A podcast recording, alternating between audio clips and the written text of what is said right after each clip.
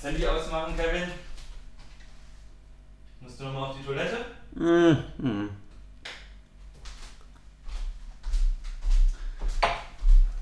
Jetzt ist die letzte Chance, aufs Klo zu gehen. Wir reiten gleich los. Ach Gott. Mal gucken, was Handy ist.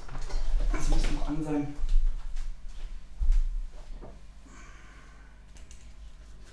Bisschen Laune? Mit so in Stimmung oder? Stimmung musst, immer. Musst du erst noch reinkommen. Nö, ist okay. Geht heute? Ja. Super. Alles klar. Ja. Herzlich willkommen zur 14. Ausgabe von Mark My Words, der Wrestling Podcast. Heute haben wir ein Riesenprogramm, oder Kevin? Ja, unbedingt. Backlash stand an, NXT Takeover Chicago. Wir waren gemeinsam in Stuttgart. War sehr, sehr geil. Wir haben wieder eine fette Rätselrunde diesmal, Stefan, für dich. Du kannst dich warm anziehen. Wir haben uns einen Klassiker angeschaut. Die Top 3 ist auch wieder dabei und am Ende stellen wir uns wie immer einer unangenehmen Frage. Dann würde ich sagen, legen wir einfach mal los. Legen wir los.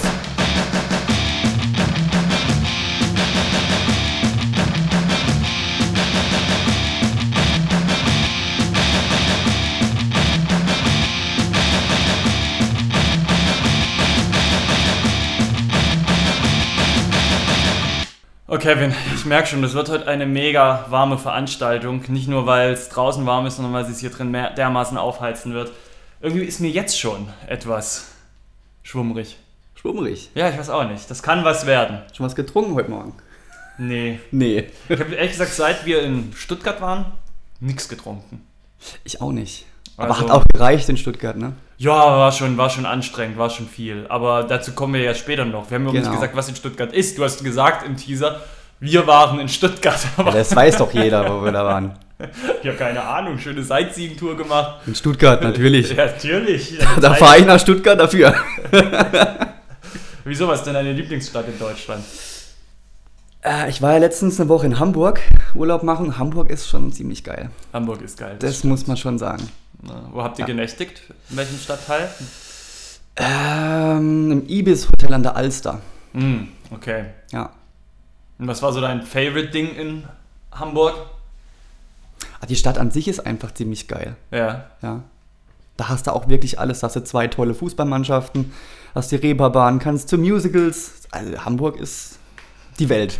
Ich merke schon, ne, Kevin? Was ist das? Kevins Welt dreht sich um Fußball, Musicals und Puff. Das ist so Ja, reicht doch.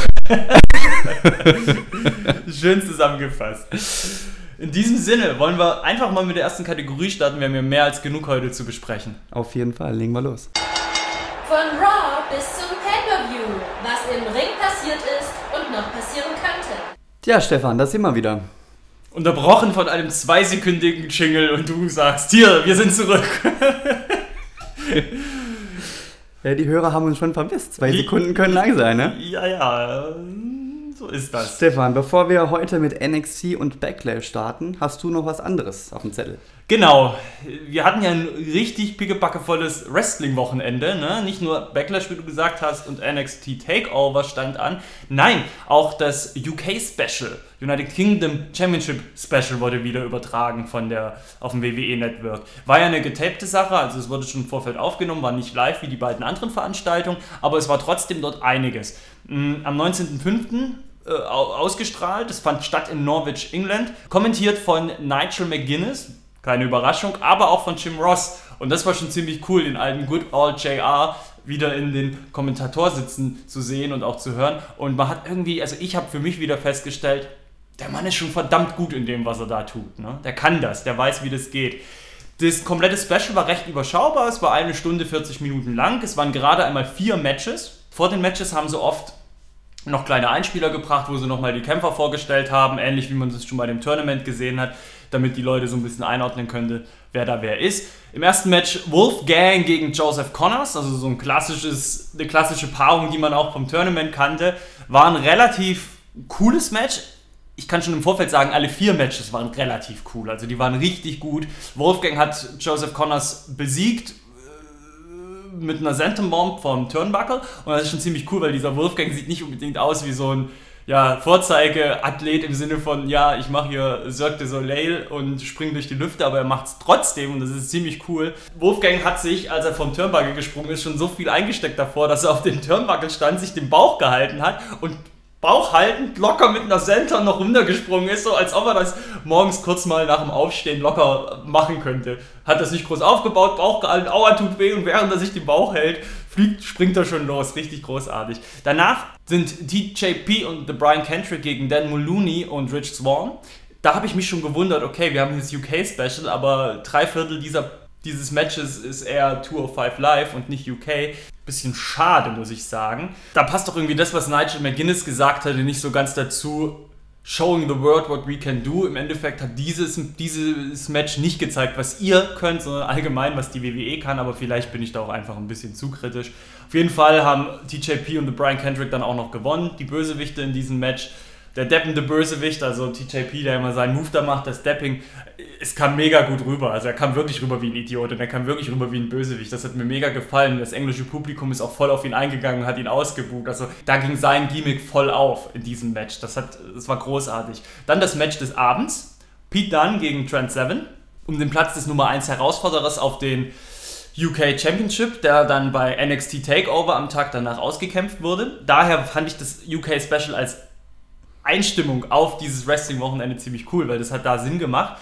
Also, was soll ich sagen? Es war echt ein mega gutes Match. Dann hat sich im Vorfeld wieder durch fiese Backstage-Attacken einen Vorteil verschafft. Ich meine, Pete Dunne ist halt so dieser richtige Bösewicht. Geil fand ich es auch, dass sie es zugelassen haben. Der ist ja aktuell Champion bei Progress Wrestling und dass er mit seinem Progress Championship Gürtel zum Ringen kommen durfte bei einer WWE-Veranstaltung und auch als Progress Champion angekündigt wurde. Das fand ich ziemlich cool es gab viele, viele geile Aktionen. Zum Beispiel gab es einen ähm, Dragon Suplex von Trent Seven auf dem Apron, der sah total vicious aus. Da habe ich gedacht, oh mein Gott, wieder der Nacken in tausend Teile zersplittert.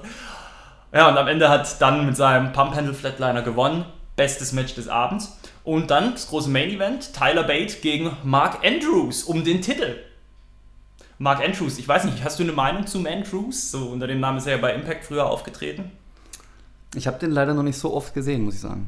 Okay, lohnt sich auf jeden Fall. Also ich bin Fan, ich mag ihn auf jeden Fall.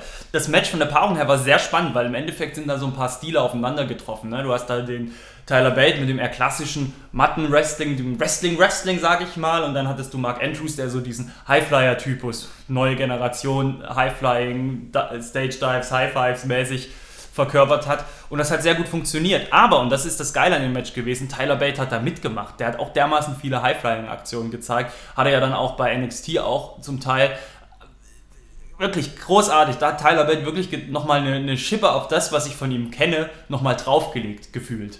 Wenig überraschend hat Tyler Bate natürlich den Titel dann verteidigt kein Thema. Es ging da aber auch eher mehr um das Match. Die Leute sind abgegangen, das ganze Publikum, Fight Forever äh, geschrien, wie man es halt kennt. Am Schluss kam Pete Dunne dann nochmal zum Ring nach dem Match und dann gab es diesen obligatorischen Stare-Down zwischen Tyler Bate und Pete Dunne, schön fürs Foto, ne, dass man was hat. Und ja, dann ging die Show zu Ende. Also ich muss sagen, das UK Championship Special war großartig, die Matchqualität entsprach einfach einem Weltklasse-Niveau. Das Publikum hat durchgängig mitgemacht, geschrien, gerufen. Es war einfach großartig. Und ich muss dir ganz ehrlich sagen, das wird ja gemungelt, gibt es eine wöchentliche UK-Show. Ich persönlich brauche das jetzt nicht. Also noch mehr Wrestling wöchentlich muss nicht. Aber wenn man so sagt, pro Quartal machen wir ein so ein Special, so ein zweistündiges, das fände ich geil wo man da so ein paar Geschichten erzählt. Man kann die Wrestler ja auch dann in die anderen Shows, eben Tour of Five, NXT mit einbauen, so wie sie es jetzt mit dem UK machen. Fände ich großartig. Dann gerne auch das gleiche noch für Asien, Japan, Mexiko, Europa, was auch immer, Südamerika. Dann wäre ich voll dabei. Mensch, Alter, du bist ja voll in Stimmung. Findest du? ja, total. Oh je, was soll das nur werden heute? Tja. Weißt du, was auch ziemlich geil war? Lass mich raten. NXT Takeover Was Chicago. Für eine großartige Überleitung. Kevin, du hast nichts verlernt, aber auch nichts gelernt. Von dem her. Und den hatte ich mir nicht mal notiert. Nein, ernsthaft. Also NXT. Du bringst, diesen, du bringst diesen Podcast auf Weltklasse-Niveau. Ja, einer muss es ja. Ja, ja. so, die, die ganzen anderen Seiten, die mit M und W anfangen, können sich da aber ganz warm anziehen. Ja. So, jetzt werden wir wieder ein bisschen seriöser. NXT Takeover Chicago fand statt am 20. Mai in der Old State Arena, Rosemont, Illinois. Das war der 21. Mai, oder? Nö, Backlash war am 21. Mai. Oh. Oh. Da habe ich mir das. Da ich mir Das echt, ist- oh ja, ich habe mir beide für den 21. Mai. Fail. Copy and Paste. Ne? Und ging es dir auch so? Zweieinhalb Stunden total beseelt. ja, ja. Es war grandios. Und zwar durch die Bank. Alle fünf Matches. Das stimmt. Und das Schlimme ist ja, dadurch, dass wir das ja mit so einem gewissen kritischen Auge sehen und, und nicht unbedingt, auch wenn alles geil war, trotzdem, auch wenn alles geil war, hier und da vielleicht mal ein kleines faules Ei rauspicken, damit man halt auch mal alle Seiten so beleuchtet. Ich glaube, hätte man jedes Match einzeln für sich genommen, war jedes geil. Aber dadurch, dass du halt Matches dabei hattest, die einfach bombastisch waren, fallen halt so kleinere Matches dann teilweise ab. Aber ich würde sagen, machen wir es wie immer. Wir gehen es einfach mal durch und sagen zu jedem Match was. Genau, den Anfang machten Eric Young, Sanity, zusammen mit Alexander Wolf und Killian Dane gegen Roderick Strong. Und da sagst du immer, du findest den ein bisschen langweilig. Finde ich jetzt gar nicht. Vom Gimmick her macht er nicht viel her, aber ich finde, im Ring zeigt er immer gute Leistung. Ja, das stimmt. Ähm, Ich musste aber auch ein bisschen meine Meinung revidieren aus den letzten Wochen. Die haben es nämlich richtig gemacht mit Roderick Strong. Die haben wahrscheinlich gemerkt, okay, gimmick-technisch macht er wirklich nicht viel her. Der ist ein bisschen farblos. Der, den müssen wir ein bisschen den Leuten schmackhaft machen. Und die haben in den letzten NXT-Ausgaben, ich weiß nicht, ob du es gesehen hast, diese Vignetten gehabt, in dem so eine zweiteilige Mini-Doku über Roderick Strong, wo er vorgestellt wurde, wo er herkommt, was seine Geschichte ist und das. Und ich muss sagen, das ist perfekt. Das hat genau das erreicht, was sie wollten, nämlich, dass der Typ jetzt nicht mehr farblos ist, dass man dem Typ jetzt nahe ist, dass man will, dass er gewinnt. Und das haben sie bei mir gereicht. Ich bin jetzt mittlerweile durch diese Aktion von äh, der WWE ganz großer Freund von Roderick Strong. Da kannst du dich ja freuen, weil er hat gewonnen, tatsächlich. Ja, Gedacht hätte man es nicht, weil es war ja eigentlich nicht offiziell ein Handicap-Match, aber die zwei, Alexander Wolf und Killian Dane, haben natürlich angegriffen. Gleich zu Beginn des Matches hat Roderick, Roderick Strong gleich mal ausgeteilt und die zwei ausgenockt. Dann hieß es erstmal 1 zu 1. Doch natürlich, es war klar, die zwei haben am Ende doch eingegriffen, trotzdem konnte er sich durchsetzen. Highlights waren für mich ganz klar dieser Jumping High Knee vom Top Rope, wo Young vom Top Rope runterfällt auf seine zwei Kumpanen. Ja? Das war, sah sehr geil aus. Ja, ich fand das Match auch echt, wie du es eben sagst, es waren sehr viele geile Aktionen. Ich erinnere nur an den Kniestoß von Strongs auf dem Turnbuckle. Ich fand es auch an dem Match geil, dass Sanity zwar am Ring dabei war, aber dass die das Match durch ihre Eingriffe nicht in der Form bestimmt haben. Ne? Also das war immer noch, dass sie eingreifen, ist ja normal, ist klar, aber das hat nicht das Match in irgendeiner Form gesteuert, gelenkt und das fand ich ziemlich cool. Es war deswegen immer noch ein Eric Young gegen Roderick Strong aufeinandertreffen und ja, Roderick Strong hat gewonnen am Ende und er ist, glaube ich, der, der richtige Sieger und Eric Young und Sanity vertragen das, glaube ich, im jetzigen Zeitpunkt Niederlagen einzufahren. Wohin, diese, wohin die Reise mit Sanity geht, kann ich jetzt eh noch nicht abschätzen. Ich habe das Gefühl auch so ein bisschen, dass Sanity mittlerweile sogar ein bisschen tot erzählt ist. Rel- Ging relativ schnell, aber was willst du mit denen auch groß erzählen? Ne? Was da jetzt passieren müsste, meiner Meinung nach, ist, dass man den Alexander Wolf und den Big Damo, dass man die mal ein bisschen in den Vordergrund stellt. Und das ist ja bisher noch gar nicht passiert. Und Alexander Wolf zum Beispiel durfte ja fast noch nichts zeigen, muss man ja ehrlich Das sagen. stimmt, ja. Ja, hoffen wir mal, dass es kein äh, Wyatt Family 2.0 wird, ne? Ja, das ist halt die Frage. Siehst du dieses, siehst du dieses Team im Main Rooster komplett? Ich meine, es ist schwierig, einen Einzelnen hochzuholen. Ich glaube, momentan, wo die WWE vielleicht am ehesten sagen würde, den holen wir hoch, ist ja noch der Big Damo. Am ehesten habe ich das Gefühl. Oder die Nikki Cross vielleicht. Aber das komplette Team hochzuholen und mit dem kompletten Team eine Geschichte aufzubauen in den, im Main Rooster, sehe ich eigentlich auch nicht. Sehe ich auch so, ja. Und Roderick Strong ist für mich auf jeden Fall dann auch, der kommt jetzt, um, der wird jetzt um den Titel antreten demnächst mal und der wird früher oder später auch hochgerufen. Dann ging es weiter mit dem WWE UK Championship. Tyler Bate gegen Pete Dunne. Alter. Geiler Scheiß. Ja, und bevor, du, Unglaubliches Match. ja, und bevor du auf das Match eingehst, noch ganz kurz zwei Anmerkungen. Bei dem Match hat Jim Ross Gast kommentiert, was ich ziemlich cool fand. Und da durfte dann nicht mit seinem Progress-Title äh, auftreten. Und er wurde auch nicht als Progress-Champion angekündigt. Das fand ich ganz witzig. Danke. Na, das finde ich, find ich eigentlich ganz spannend, dass man das mal so erklärt. Weil Ja, ja. Gerade weil UK Championship Veranstaltung, da darf er mit dem Titel an, äh, auftreten, da wird das erwähnt, da wird das zum Thema gemacht. In der Welt gibt es die ganzen anderen Ligen, Progress, ICW, whatever, aber im NXT-Kosmos existieren die nicht. Und das finde ich halt ganz spannend eigentlich. Aber sorry, bitte erzähl was über das Match. Du unterbrichst mich heute wieder sehr oft, kann das sein? Ja, Ja. man muss ja schon mal hier. Ja. In irgendeinem Podcast habe ich mal gesagt, dieses Match war Werbung fürs Wrestling. Und da muss ich bei diesem Match auch wieder sagen, das war wirklich Werbung für Wrestling. Es war ein unglaublich cooles Match. Moonsaults, von überall Two Counts, XY, ganz viele. Es gab einen Corkscrew 450 Leg Drop vom Hm. obersten Seil von Tyler Bate, habe ich so auch noch nicht gesehen Ja. unglaublich coole Aktion. Nur das Ende, da war ich ein bisschen enttäuscht, dass Pete Dunne dann gewonnen hat. Ich war für Tyler Bate, muss ich sagen. Okay, vom Fan-Standpunkt aus her verstehe ich das. Ja. Bin ich auch, obwohl ich eigentlich sagen muss, Pete Dunne finde ich als Bösewicht mega geil. Ja, weil er halt der Böse ist. Ja, aber, Das ist einfach. aber er ist ja nicht einfach nur der Böse, er, ist, er verkörpert das Böse sein ja auch auf eine geile Art, auf so eine, auch, auch nicht auf so eine, boah, ich bin der harte Böse, sondern auf so eine verschmitzte Art. So diese, die, das, das siehst du ihm ja schon in jedem Blick, den er äußert, ich, ich, den Typen anzugucken und wie er guckt so und dann immer die Schultern so hochzieht. Kann ich nichts für, hab nichts gemacht. Das ist schon genial. Also, das ist nicht einfach nur ein Bösewicht, das ist schon, der verkörpert das richtig geil. Aber du findest es schon okay oder zumindest nachvollziehbar, dass er jetzt Champion ist. ja, natürlich, absolut. Tyler Bate hatte den Titel gehalten seit Januar. Von dem her ist es schon- war es schon richtig, jetzt den Titel zu wechseln. Ja, also ich muss sagen, ich habe jetzt auch ehrlich gesagt nicht damit gerechnet, dass es einen Titelwechsel gibt. Aber ich glaube halt einfach, dass im WWE-Kosmos ein Pete Dunne natürlich besser funktioniert als ein Tyler Bate. Also in den Main-Roster-Shows. Und ich kann mir vorstellen, dass sie mit Pete Dunne nämlich in die Main- in die, in die Main-Shows gehen. Das ist gut möglich, ja. Und ich glaube, das halt. Gut genug sie- ist er. Ja, ja, absolut. Und ich glaube, das halten sie eher gewollt als mit einem Tyler Bate. Ich fand halt, ich habe halt, du hast halt bei dem Match halt auch gemerkt, dass die wirklich wissen, was sie da tun. Das, sind halt, das hast du an so vielen kleinen Dingen halt einfach gemerkt. So, ne? Also, ihn, als Pete dann Tyler Bate einmal im Wirkegriff hat und dann noch die Schläge auf den Kopf setzt, wie dann Tyler Bates seine Hände dazwischen haut, um sich zu äh, streckt, um sich zu schützen und solche Aktionen. Das sind so Kleinigkeiten, die dir vielleicht erst gar nicht auffallen, aber wo du merkst, okay, die versuchen das halt wie eine echte Schlacht aussehen zu lassen, mit, mit, mit noch so kleinen Gesten und das finde ich, das fand ich echt großartig. Werbung fürs Wrestling, wie du sagst. Match des Abends. Ja. Tatsächlich, ja. Besser als alles, was bei Backlash war.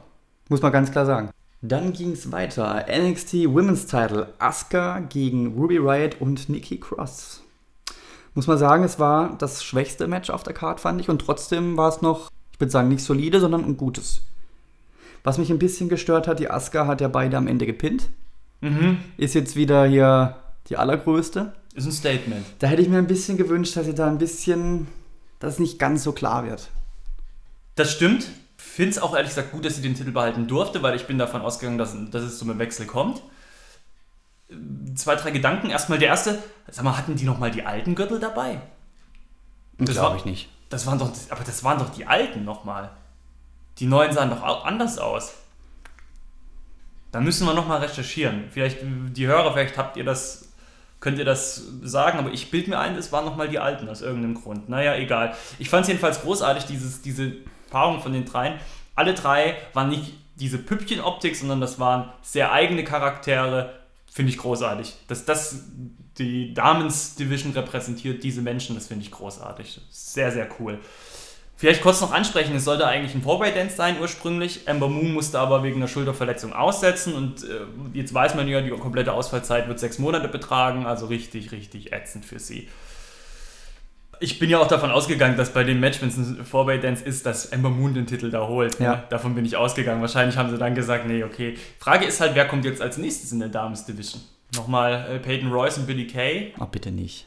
Ah, die sind schon gut. Ah. Sind schon gut.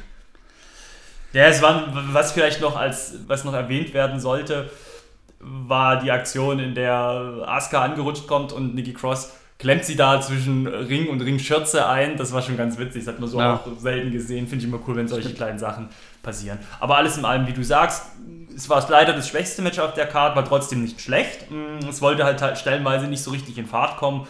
Und das Schlimme ist, ich kann auch nicht mal sagen, dass es an den Athletinnen lag, ne? weil die waren eigentlich gut und ist irgendwie, irgendwie ist es einfach nicht so übergeschwappt. Schade. Ich fand auch teilweise, dass die Ruby Riot noch, äh, hat man hier und da bei oder anderen Aktion gemerkt, dass sie noch ein bisschen unerfahren, noch ein bisschen schwammig war im Ring, dass ein bisschen ihr die Übersicht hier und da gefehlt hatte. Aber sie macht sich schon gut. Das dafür. lernt sie noch. Ja. Dafür, dass sie so kurz dabei ist, macht sie sich schon sehr, sehr gut. Finde ich auch, ja. Ja. Dann ging es weiter mit dem NXT Championship. Bobby Roode gegen Hideo Itami. Das Match ging über 17 Minuten. Ich muss sagen, der Bobby Roode hat mir diesmal besser gefallen als sonst. Ich bin ja sonst eher kritisch. Aber ich finde, dieses Match, da hat er ein bisschen mehr gezeigt als sonst. Ich fand den Blockbuster sehr gut. Mhm. ist ja eher so die Aktion von Seth Rollins, hat er sich mal ausgeliehen. Ja, die, die ganz großen, fetten Aktionen waren jetzt nicht dabei. Ähm, Spinebuster hat er noch gezeigt, Itami hat einen Falcon Arrow gezeigt. Dann war so die Geschichte des Matches, dass äh, Root eine Schulterverletzung hatte, Itami hat sich im Bein verletzt und da haben sie ein bisschen mitgespielt.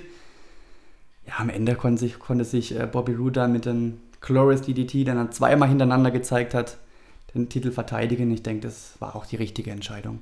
Ja, war halt wieder ein relativ langsames Match, bei, der, bei dem du jede Aktion zählen konntest. Ja. Ich fand schon auch krass, dass es nicht der Main Event war. Das hat mich auch ein bisschen überrascht. Ja, aber wenn man sich den Main Event Richtig, danach ich verstehe angeschaut schon, hat, warum sie es gemacht schon. haben. Ich verstehe es Ja. schon, warum sie es gemacht haben. Aber es ist halt auch immer, es sind halt so Statements. Wenn du halt den wichtigsten Gürtel in der Liga, in der Division halt einfach nicht als Main Event dran nimmst, ist es schon krass. Hast du die eine Aktion von Hideo Itami noch im Kopf, wo er eigentlich einen Tritt gegen äh, Bobby Roods Kopf setzen wollte, aber irgendwie verfehlt oder irgendwie daneben tritt und dann noch ein zweites Mal tritt? Das sah irgendwie ein bisschen strange aus. Ja, das stimmt. Ähm, Roots Entrance, gut, dass sie das jetzt nicht schon wieder alles toppen konnten, war klar, aber ich fand die Kla Klaviatur, die sie da abgebildet haben, fand ich ganz cool. Ja, und jetzt wird es wahrscheinlich darauf hinauslaufen, dass der Hideo Itami turned, böse wird. Yes. Wie findest du ähm, Hideo Itami? Ja, ist ein guter. Ja? Ja, ja. Hoffen wir mal, dass er jetzt mal ein bisschen länger gesund bleibt. Und ich glaube, dann wird er, wird er ein guter. Hm. Die Zeit wird es zeigen. Dann stand schon der Main Event an. NXT Tag Team Championship. Die Orders of Pain gegen DIY. In einem Leitermatch. Und ich muss ehrlich gestehen, ich war vom Ende ein bisschen ergriffen sogar. Mhm.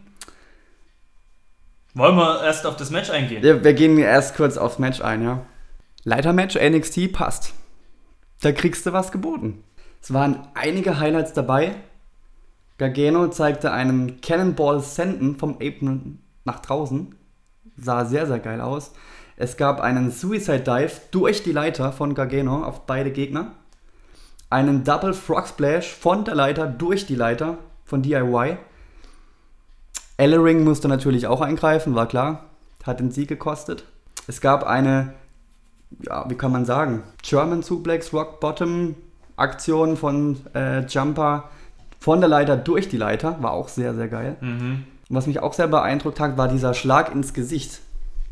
Mit der Leiter. Ja, wo Jumper am, am Boden lag, Gargano kam, schubste ihn weg und dann Mhm. Gab's das gab es volle die Aktion für ihn. Das war schon, gegen's Kinn. das ja. war schon recht sah vicious aus, hart. oder? Ja, da, wirklich. Da kann man, da kann man Nigel McGuinness einfach nur zitieren, der an einer Stelle mal nach einer besonders krassen Aktion gerufen hat, äh, gesagt hat, yes and no at the same time. Das passt Mhm. einfach äh, wie die Faust aufs Auge. Äh, Ich find- findest du nicht auch, das Match wurde getragen von DIY? Das muss man, muss man sagen. Ja, sowieso. Ja, gut. Ja. Leider hat dann Paul Ellering auch den Sieg für DIY versaut, Ja, was ja auch nachvollziehbar ist. Klar. War ja jetzt nicht keine Überraschung, sag ich mal. natürlich. Ja, und dann kam der Abschied. Der Abschied. Ist jetzt einfach zu sagen, aber als sie im Ring standen, dachte ich, jetzt kommt was. Ja? Ja, so mit Turn. War da nix, dann dachte ich, ah ja, okay. Gehe ich mir jetzt was zu essen machen. aber dann ging es halt doch noch weiter, ne? Jumper turnte dann gegen Gargano, zeigte zwei Knee Strikes und was mich dann so ergriffen hat, was ich gerade eben gemeint habe, er ist ja zu ihm rübergerobbt, hat ihn dann so, so, so umklammert, so, ey, was machst du denn? Hör auf. Und dann gab es dann auch diesen White Noise vom Pult durch zwei, drei Tische. Hm. Krass. Es war schon hart. Ja, ich habe mich leider ges gespoilert. Ich hab's, Oh nein. Ja, es war, das war echt scheiße so. Ich habe, ich habe, ich versuche mich ja, wenn, wenn ich eine Show nicht live sehe, mich von sozialen Medien ein Stück weit fernzuhalten, damit ich das nicht alles mitbekomme. So, jetzt war das Match vorbei. Ich gesagt, ah, alles klar, jetzt, wird noch, äh, jetzt werden sie noch bejubelt von den Fans, alles Ja. gut. Und gehe schon mal in meinen äh, in, in Feedly rein, in den Newsfeed, wo ich immer so meine ganzen Nachrichten her habe und sehe, oh Gott, da turnt jemand. Und ich so, nein, das geht ja noch fünf Minuten. Scheiße, das hat mich echt genervt, aber ich war trotzdem ergriffen. Und äh, Ja.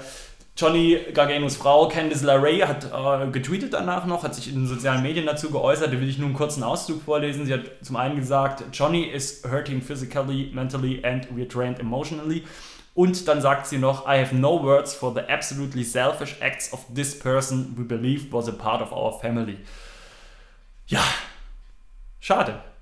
Aber ich habe das Gefühl, jetzt steht einem ganz, ganz, ganz, ganz großen Zukunft für Johnny Gargano nichts mehr im Weg. Das sei ihm gegönnt. Guter Mann. Ja. Ja. Das war NXT Takeover Chicago Das war so geil. in der Allstate Arena in Rosemont, Illinois. Ja, Hat dir gefallen? sehr geil. Besser als Backlash.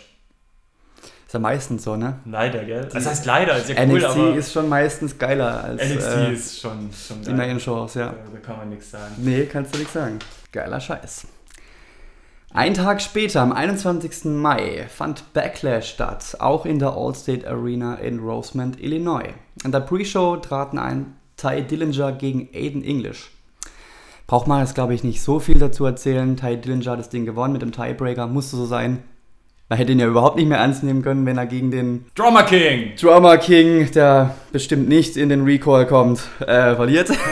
Ich find's, aber ich finde es, wie findest du das neue Gimmick von Aiden English? Oh, ja, muss, ein- man musste ja was machen mit ihm. Ja, ich finde auch jetzt ist- da von vornherein zu sagen, äh, äh, ich würde ihm eine Chance geben, weil Ja, ich finde, er hat, er, hat, er, hat, er hat Heat bekommen, er hat, hat, finde ich, da auch eine gewisse Leistung gebracht. Ich bin gespannt. Vielleicht, vielleicht wird, das ja, wird das ja was. Man hat vielleicht das ein oder andere gute Midcard-Match, die ein oder andere gute Midcard-Fehde. Überzeugt bin ich noch nicht, aber Auch ohne Musik, einfach so reden. Booker T war auch nicht ganz von dem Match überzeugt. Der hat danach in der Kickoff-Show dem Match eine 9 gegeben. Das fand ich, das fand ich ganz geil. ja, ich eine 3, aber hey, Keine Perfect 10, okay. eine Perfect 10. Dann ging's los mit der Main Show, das große Debüt, das dann am Ende gar nicht so groß war, fand ich. Shinsuke Nakamura gegen Dolph Ziggler. Ich muss sagen, ich war ein bisschen enttäuscht, und zwar nicht vom Match, sondern von Nakamura. Der Ziggler hat total abgeliefert, hat seine Aktionen gezeigt. Neckbreaker, DDT, Fame Esser, Zigzag, Superkick, kennt man alles. Aber ich finde, der Shinsuke Nakamura, der ist ziemlich blass geblieben. Der, Mhm. hat, der hat sehr, sehr, sehr wenig gezeigt. Natürlich seine Kicks, dann ein Exploder Suplex und äh, den Kinshasa. Und das war's dann.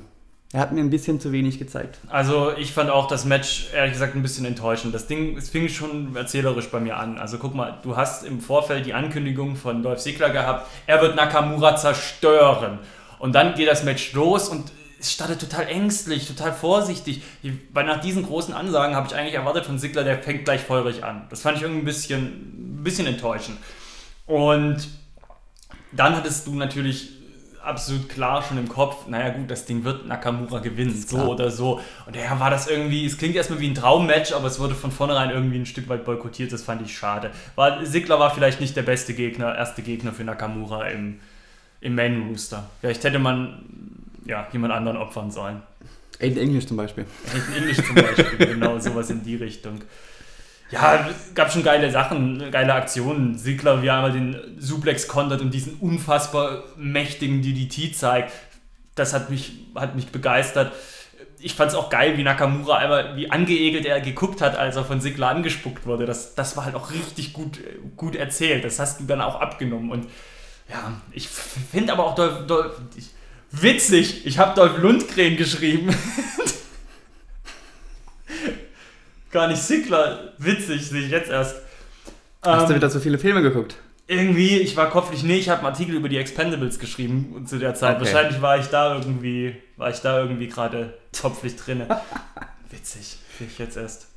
Ähm, ja, ich fand es am Ende aber auch ganz cool. Man hatte irgendwie so das Gefühl, das war vom, vom Wrestling, erzähl- von der Re- Wrestling-Narrative her eigentlich ganz cool. Du hattest das Gefühl, okay, äh, es gibt ein Hin und Her, einer muss nur noch die eine Aktion bringen und dann ist das Match vorbei. Das fand ich dann schon ganz cool erzählt, aber wie du sagst, irgendwie hätte ich mehr erwartet. Auf jeden Ja. Fall, ich verstehe den Dolph Ziggler nicht ganz. Weißt du, ist der jetzt ein guter, ist der ein böser? Irgendwie kommt es nicht ganz so rüber. Ich meine, allein die Hose er hat mit der Amerika-Flagge drauf, so tritt ja eigentlich kein Böser auf. Ne? Also, Er ist ein Tweener. ja, schon, aber egal. Warten wir es ab. Dann ging es weiter mit dem Tag Team Titel. Die Usos gegen Breezango, Tyler Breeze und Fandango.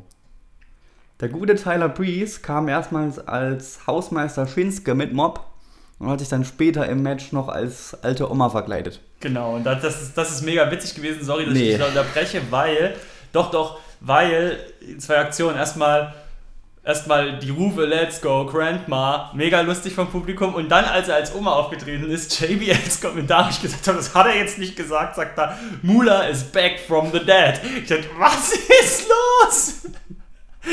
Also hat er jetzt nicht gesagt, oder? Hat er. ich muss sagen, ich war nicht sehr angetan von dem Match, weil es wurde so ein bisschen Zirkus-Witz-Veranstaltung draus gemacht und ich bin da eigentlich kein Fan von. Hm. Weißt du ja? Highlights, ja, wenn, pff, Highlights. Von Dengo hat schon einiges gezeigt. Ja, einen coolen Leg Drop, äh, einen schönen DDT. Priest hat einen schönen Enzurigiri gezeigt. Ja, das war's dann auch am Ende. Also, das Finish war dann ein Superkick vom Top Rob runtergeholt, den guten Fandango, und das war's dann. Also, ja, weiß ich jetzt nicht. Hm. Ich habe ja im Vorfeld schon gesagt, dieses Match brauche ich nicht wirklich. Ja, Also ich fand es mega unterhaltsam. Ich bin, wenn es gut gemacht ist oder wenn es auch funktioniert und Sinn macht, für Comedy-Elemente absolut zu haben. Ich bin auch für Comedy-Elemente in den Wrestling-Matches zu haben. Das war von vornherein so aufgebaut. Prisenko gehört zur Zeit, was so die Backstage-Segmente angeht, zu dem unterhaltsamsten, was SmackDown zu bieten hat. Das muss man ganz klar sagen. Fashion Police, alles Mögliche. Jetzt auch am Dienstag wieder bei SmackDown, wo sie ihre Waffen abgeben mussten und so. Es war schon, es war schon lustig. Also da, da kannst du nichts sagen. Das ist absolut unterhaltsam und das Publikum war auch voll dabei bei diesem Match und haben Prisengo angefeuert. Denen hat das auch Spaß gemacht. Ich hätte es Prisengo sogar gegönnt, wenn sie den Titel gewonnen hätten. Aber wie gesagt, jetzt hat ja bei SmackDown haben, die Usos ja nochmal manifestiert, dass sie die Champions sind, haben sie sie nochmal besiegt ja. ja, mal gucken, wie es da weitergeht. Aber es ist, ich freue mich, dass, dass Tyler Breeze mal ein bisschen was zeigen durfte, wieder im Spotlight. Lass wir uns nicht falsch verstehen. Ich finde diese Comedy-Segmente auch äh, in Ordnung, aber nicht in einem Titelmatch. Ja, aber warum bist du denn da immer so strikt? Du bist da immer so, ja, das nicht da, das nicht da. Ich finde irgendwie in deiner Wrestling-Welt gibt es für meinen Geschmack zu viele Regeln. Das darf nicht, das darf nicht. Bis dann irgendwann mal jemand kommt und sagt, guck mal, es funktioniert doch. Und dann wird's, wird's, wird's akzeptiert, weil dann ist es normal. Aber ich, ich finde irgendwie, man muss Sachen auch mal zulassen. Und ich finde, dass sie hier, dass sie hier was gezeigt haben, was aus der, was aus der, aus der ganzen, ja, aus der ganzen Backlash-Show herausstach, was unterhaltsam war, was den Leuten gefallen hat, offensichtlich, und was meiner Meinung nach einem, einem Titel, der zurzeit eh keine Rolle spielt im Backlash, äh, in, in, im Smackdown-Universum, auch nicht wirklich geschadet hat. Du sagst, es spielt keine Rolle und dann verarscht man es noch. So ein Quatsch. Das ist nicht das, was ich gerade gesagt habe. Das ist nicht die, äh, ist nicht das Ergebnis, ist nicht die, die Zusammenfassung von dem, was ich gesagt habe, dass man es auch noch verarscht. Das haben sie nämlich nicht. Im Gegenteil. Äh, Tyler Breeze und, und, und, und, und Fandango haben dieses Match im Vorfeld dermaßen gehypt und offensichtlich hatten sie dermaßen Lust, Champions zu werden. Die haben daraus zwar ihre Art Späße gemacht, aber sie haben keine Späße über den Titel oder über diesen möglichen Title Run gemacht. Und äh, ich finde es okay. Und ich, ich guck doch mal an, New Day sind auch nur Kasper. Die kaspern auch nur rum. Die kaspern vor jedem Titelmatch rum, die kaspern während jedes Titelmatches rum. Das ist genau die gleiche Schote. Aber da sagt keiner was, weil da ist es jetzt akzeptiert, weil das sind ja New Day. Das machen die schon immer so. Also ich finde, ich finde, da muss man auch mal ein bisschen offener sein und man muss vor allem auch bei so vielen Ideen, die Woche für Woche präsentiert werden, auch akzeptieren, dass da auch vielleicht die eine oder andere Idee nicht so gut ist oder dass man akzeptieren muss, dass vielleicht auch mal Ideen ausprobiert werden. Ja, ist ja in Ordnung. Ich kann sie akzeptieren und trotzdem scheiße finden. Ja, aber dann akzeptierst du es ja nicht. Ich kann es annehmen und trotzdem sagen, finde ich schlecht. Ich, ich nehme es an. Ja, ich finde es gut, aber ich finde es schlecht. Nee, ich habe nicht gesagt, ich finde es gut, ich finde es schlecht. Ich kann, ich kann sagen, ich kann das Match annehmen, so wie es gelaufen ist und kann aber sagen, ich fand es nicht in Ordnung so. Ja, ist ja okay. Ja, ist in Ordnung. Ich merke schon, wenn wir jetzt schon bei Frisenkos abgehen, will ich nicht wissen, was bei Jinder Mahal nachher passiert. aber ich bin geladen, ich habe Bock, Lust. Weiter, weiter. Ja. Nächstes Match. Sami Zayn gegen Baron Corbin. Aber das ist so ein Liebling von dir. Sami Zayn, Nee, guter Baron Corbin. Äh, nee, Sami Zayn ist ein guter Mann. Baron Corbin muss es erst noch beweisen, dass er ein guter ist. War ich überrascht, dass man den guten Sami Zayn mal hat wieder gewinnen lassen. Auch mit einer guten Matchzeit. Es ging fast 15 Minuten und es waren auch einige gute Aktionen dabei. Der gute Sami Zayn zeigte einen Moonsault von der Barrikade. Und der gute Baron Corbin durfte auch ein bisschen was zeigen. Spinebuster und Backbreaker hat er sich angeschafft. Der gute Sami Zayn hat noch einen super Sunset Flip Powerbomb vom Top Rope gezeigt und konnte am Ende mit dem Helluva Kick gewinnen. Finde ich gut. Ich muss jetzt mal nachfragen, ich habe es nicht mehr ganz im Kopf. Was denn? Äh, bei Money in the Bank Match. Sind da beide dabei? Also Baron Corbin auf jeden Fall. Bei Sami Zayn bin ich mir jetzt gar nicht sicher. Ich glaube ja. Weil ich finde das jetzt dann auch muss, weil wenn er Baron Corbin besiegt beim Pay-Per-View und dann nicht Money in the Bank mitmachen darf, aber Baron Corbin darf, das macht irgendwie keinen Sinn. Nö. Ich finde auch, dass Corbin jetzt mitmacht, zusammen mit Zayn, auch irgendwie nicht so sinnvoll, aber gut. Egal. Irgendwie habe ich es langsam satt, Zayn, Sami Zayn immer in diesen David gegen Goliath-Matches zu sehen. Das stimmt, Es, ja. Ich kann es auch nicht mehr ertragen. Es war irgendwie gefühlt, die letzten äh, fünf Pay-Per-Views hat er nur solche Matches gehabt. Und ich finde auch, dass das irgendwie seinem Stil nicht so gerecht wird, weil er diesen spektakulären, schnellen Stil, den er hat, da einfach auch nicht so zeigen kann. Also ich würde mir wünschen, dass er mal wieder so eine Fehde hat auf, auf Augenhöhe mit jemandem, zumindest wrestlerisch, dass man dann echt mal wieder ein richtig cooles Match von ihm sehen könnte. Gegen Sigler. ja, oder? Nakamura. Genau, so. Ja. So die Kategorie, auf jeden Fall. Ja, ganz klar. Aber wie gesagt, am Ende muss ich dir auch sagen, was sagt mir jetzt der Sieg, wenn daraus jetzt kein Kapital geschlagen wird für Sami Zayn und ich vermute, das wird es fast nicht. Also den Koffer wird er sich wahrscheinlich nicht holen. Nee. Ich tippe ja auf Corbin leider. Hm. Schwierig, schwierig. Ah, Styles könnte es auch werden. ähm, Ja, aber normalerweise sind ja bei Money in the Bank die spannend, die, die noch nicht wirklich einen Title Run hatten, die Eben. noch nie was vorher hatten und Ja. die haben dann die Möglichkeit, jederzeit Champion zu werden. Das ist ja dann meistens mit denen immer spannender. Deswegen glaube ich auch nicht, dass jetzt zum Beispiel ein AJ Styles das holt. Nakamura wäre noch spannend. Ja. Aber der kann nicht immer mit diesem äh, Koffer zum Ring kommen. Da kann er nämlich nicht so tanzen, wie man tanzt. Ich glaube, jetzt mal ohne Scheiß, ich glaube wirklich, dass das ein Grund sein könnte. Kann er neben sich stellen. Genau. Ah. Dann ging es weiter mit einem Tag Team Match. Carmella zusammen mit Tamina Snuka und Natalia gegen Charlotte Flair, Naomi und Becky Lynch. War für mich ein sehr enttäuschendes Match, weil es für mich eigentlich ein Match ist, ähm, das man bei SmackDown sehen sollte. Bei einem Pay-Per-View möchte ich Naomi gegen Charlotte gegen Becky Lynch in einem Triple Threat Match sehen und kein Tag Team Match. Match war auch schlecht, leider, muss man sagen. Danke. Aber ich sehe es ich ähnlich wie du. Ich habe mich auch gefragt, was soll das denn jetzt? Und dann noch bei Ja. SmackDown diese dämliche Vertragsunterzeichnung oder was das war.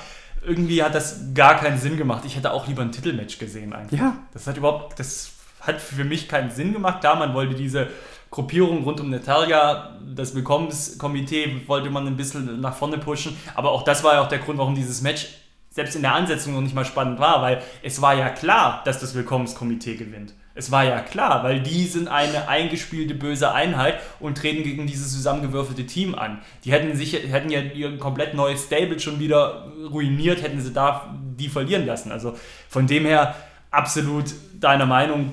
Charlotte Flair fühlt sich in diesem SmackDown-Kosmos irgendwie auch nicht so erhaben und so königlich an wie bei Raw. Ne? Das ist richtig. Also irgendwie wirkte sie da etwas verloren. Ja. Vielleicht steht ihr das gute Sein auch nicht so, ne? Nö. Die ist jetzt auch nicht die coole, also sie ist ja auch nicht die großartige Workerin am Mikrofon. Also sie ist jetzt Das nicht stimmt. die, die die krassen Promos hält oder sonst was. Bei Talking Smack bleibt sie, wenn sie da die Möglichkeit hat, mal zwei Minuten frei zu reden, eigentlich eher farblos und sie schwimmt eher. Was ich schade finde, weil das einfach nicht zu ihr passt. Ja gut, auch da, was sagt mir der Sieg jetzt? Nix. Meinst du, es wird ein Dams Money in the Bank Match geben? Das wäre geil. Das finde ich auch richtig cool. Ja. Meinst du, die machen's? Nee. Warum? Weiß ich nicht. Traue ich ihnen nicht zu. Geil wäre es schon. Mega. Warum nicht? Mal gucken, ob sie es sich trauen. Das ist die Frage. Dann ging es weiter mit dem US-Title. Kevin Owens gegen AJ Styles. Match des Abends fand ich. Ging über 20 Minuten. Ja, braucht man jetzt nicht alles aufzählen, was die gezeigt haben. Die haben die typischen Aktionen gezeigt. Es war ein mega geiles Match. Das Ende war ein bisschen enttäuschend und ich fand es doch okay, weil ich ja weiß, dass die Fehde weitergeführt wird. Es soll eine längere Fehde sein, von dem her war dieses Count-Out-Finish für mich in Ordnung. Ja. Ne? Irgendwie muss man es machen, klar. Ja, Ja, eben. Und es ist nicht wieder so dieses langweilige, ja, Owens gewinnt, weil er irgendwie eine böse Aktion gebracht hat oder sonst was. Ne? Also, man ist halt auch mit dermaßen hohen Erwartungen reingegangen in dieses Match, dass es halt auch schwierig war, dass sich das hält, ne? dass sich die Erwartungen gehalten werden. Und ich fand das Match schon mega großartig. Es war alles erste Liga, weißt du, du merktest halt auch einfach, okay, jetzt sind Könner am Berge. Hier wirkt schon, hier sitzt einfach jeder Punch, jeder Punch sieht wertig aus, jede Aktion hatte irgendwie Impact. Irgendwie hat man wirklich so gemerkt, das, was wir bisher gesehen haben an dem Abend und das, was wir da sehen, das ist schon unterschiedliche Klasse. ja. Also das ist schon krass so. Owens bleibt Champion, wie du sagst. Es wird weitergehen, die Fete und ich glaube, da werden wir noch ein, zwei, drei Klassiker sehen. Können wir uns drauf freuen, Ja. absolut. Das nächste Match war kein Klassiker. Luke Harper gegen Eric Rowan. Knapp neun Minuten gegen das Match. Boah, ja. Ich muss sagen, ich habe mich auf das Match gefreut. Ja? Ja. Ich finde den Luke Harper einen guten. Mhm. Aber war sehr, sehr durchschnittlich. Es war halt auch einfach ein undankbarer Spot, ne? Du Ja. bist da richtig im toten Fleck der. Show. Das Publikum hat ja auch nichts mehr gegeben. Nee. Harbour trägt das gleiche Outfit wie Dean Ambrose. Wahrscheinlich die gleiche Klamotte. Genau dieselbe. Ja. Deswegen haben sie auch gewechselt. Der eine bei Raw, der andere bei SmackDown, Genau. damit sie sich das teilen können, damit sie nicht gleichzeitig die tragen müssen. Nee, was kann man zum Match noch groß sagen? Ähm, Eric Rowan hat einen Splash gezeigt, einen Pump Handle Backbreaker. Luke Harper, einen schönen Suicide Dive, einen Senden vom Apron. Ja, Die haben beide, die waren beide nicht schlecht, ne? Na, natürlich sind wie die nicht gesagt, schlecht. du kommst aus dem Match raus zwischen AJ Styles und Kevin Owens, freust dich schon auf das Main Event, wo alle schon ein bisschen nervös waren und dann kommen halt die zwei nochmal. Ja. Da das Publikum war völlig raus, so, die waren Ja. komplett weg. Ich fand es halt geil, wie sie sich immer gegenseitig an den Bärten gezogen haben. Das hat immer wehgetan beim Zugucken, ganz schlimm. Ja, bin gespannt jetzt aber auch, was sie mit den beiden machen werden. Ne? Mhm. Wohl, so ein Luke Harbour rein optisch würde der schon Sinn machen im Main-Event-Bereich bei SmackDown. So ein Tier haben wir da nicht momentan. Stimmt. Ja, um die Geschichte noch abzurunden, äh, Harper zeigt am Ende zweimal den Superkick und den Discus Clothesline und holte sich damit den Sieg.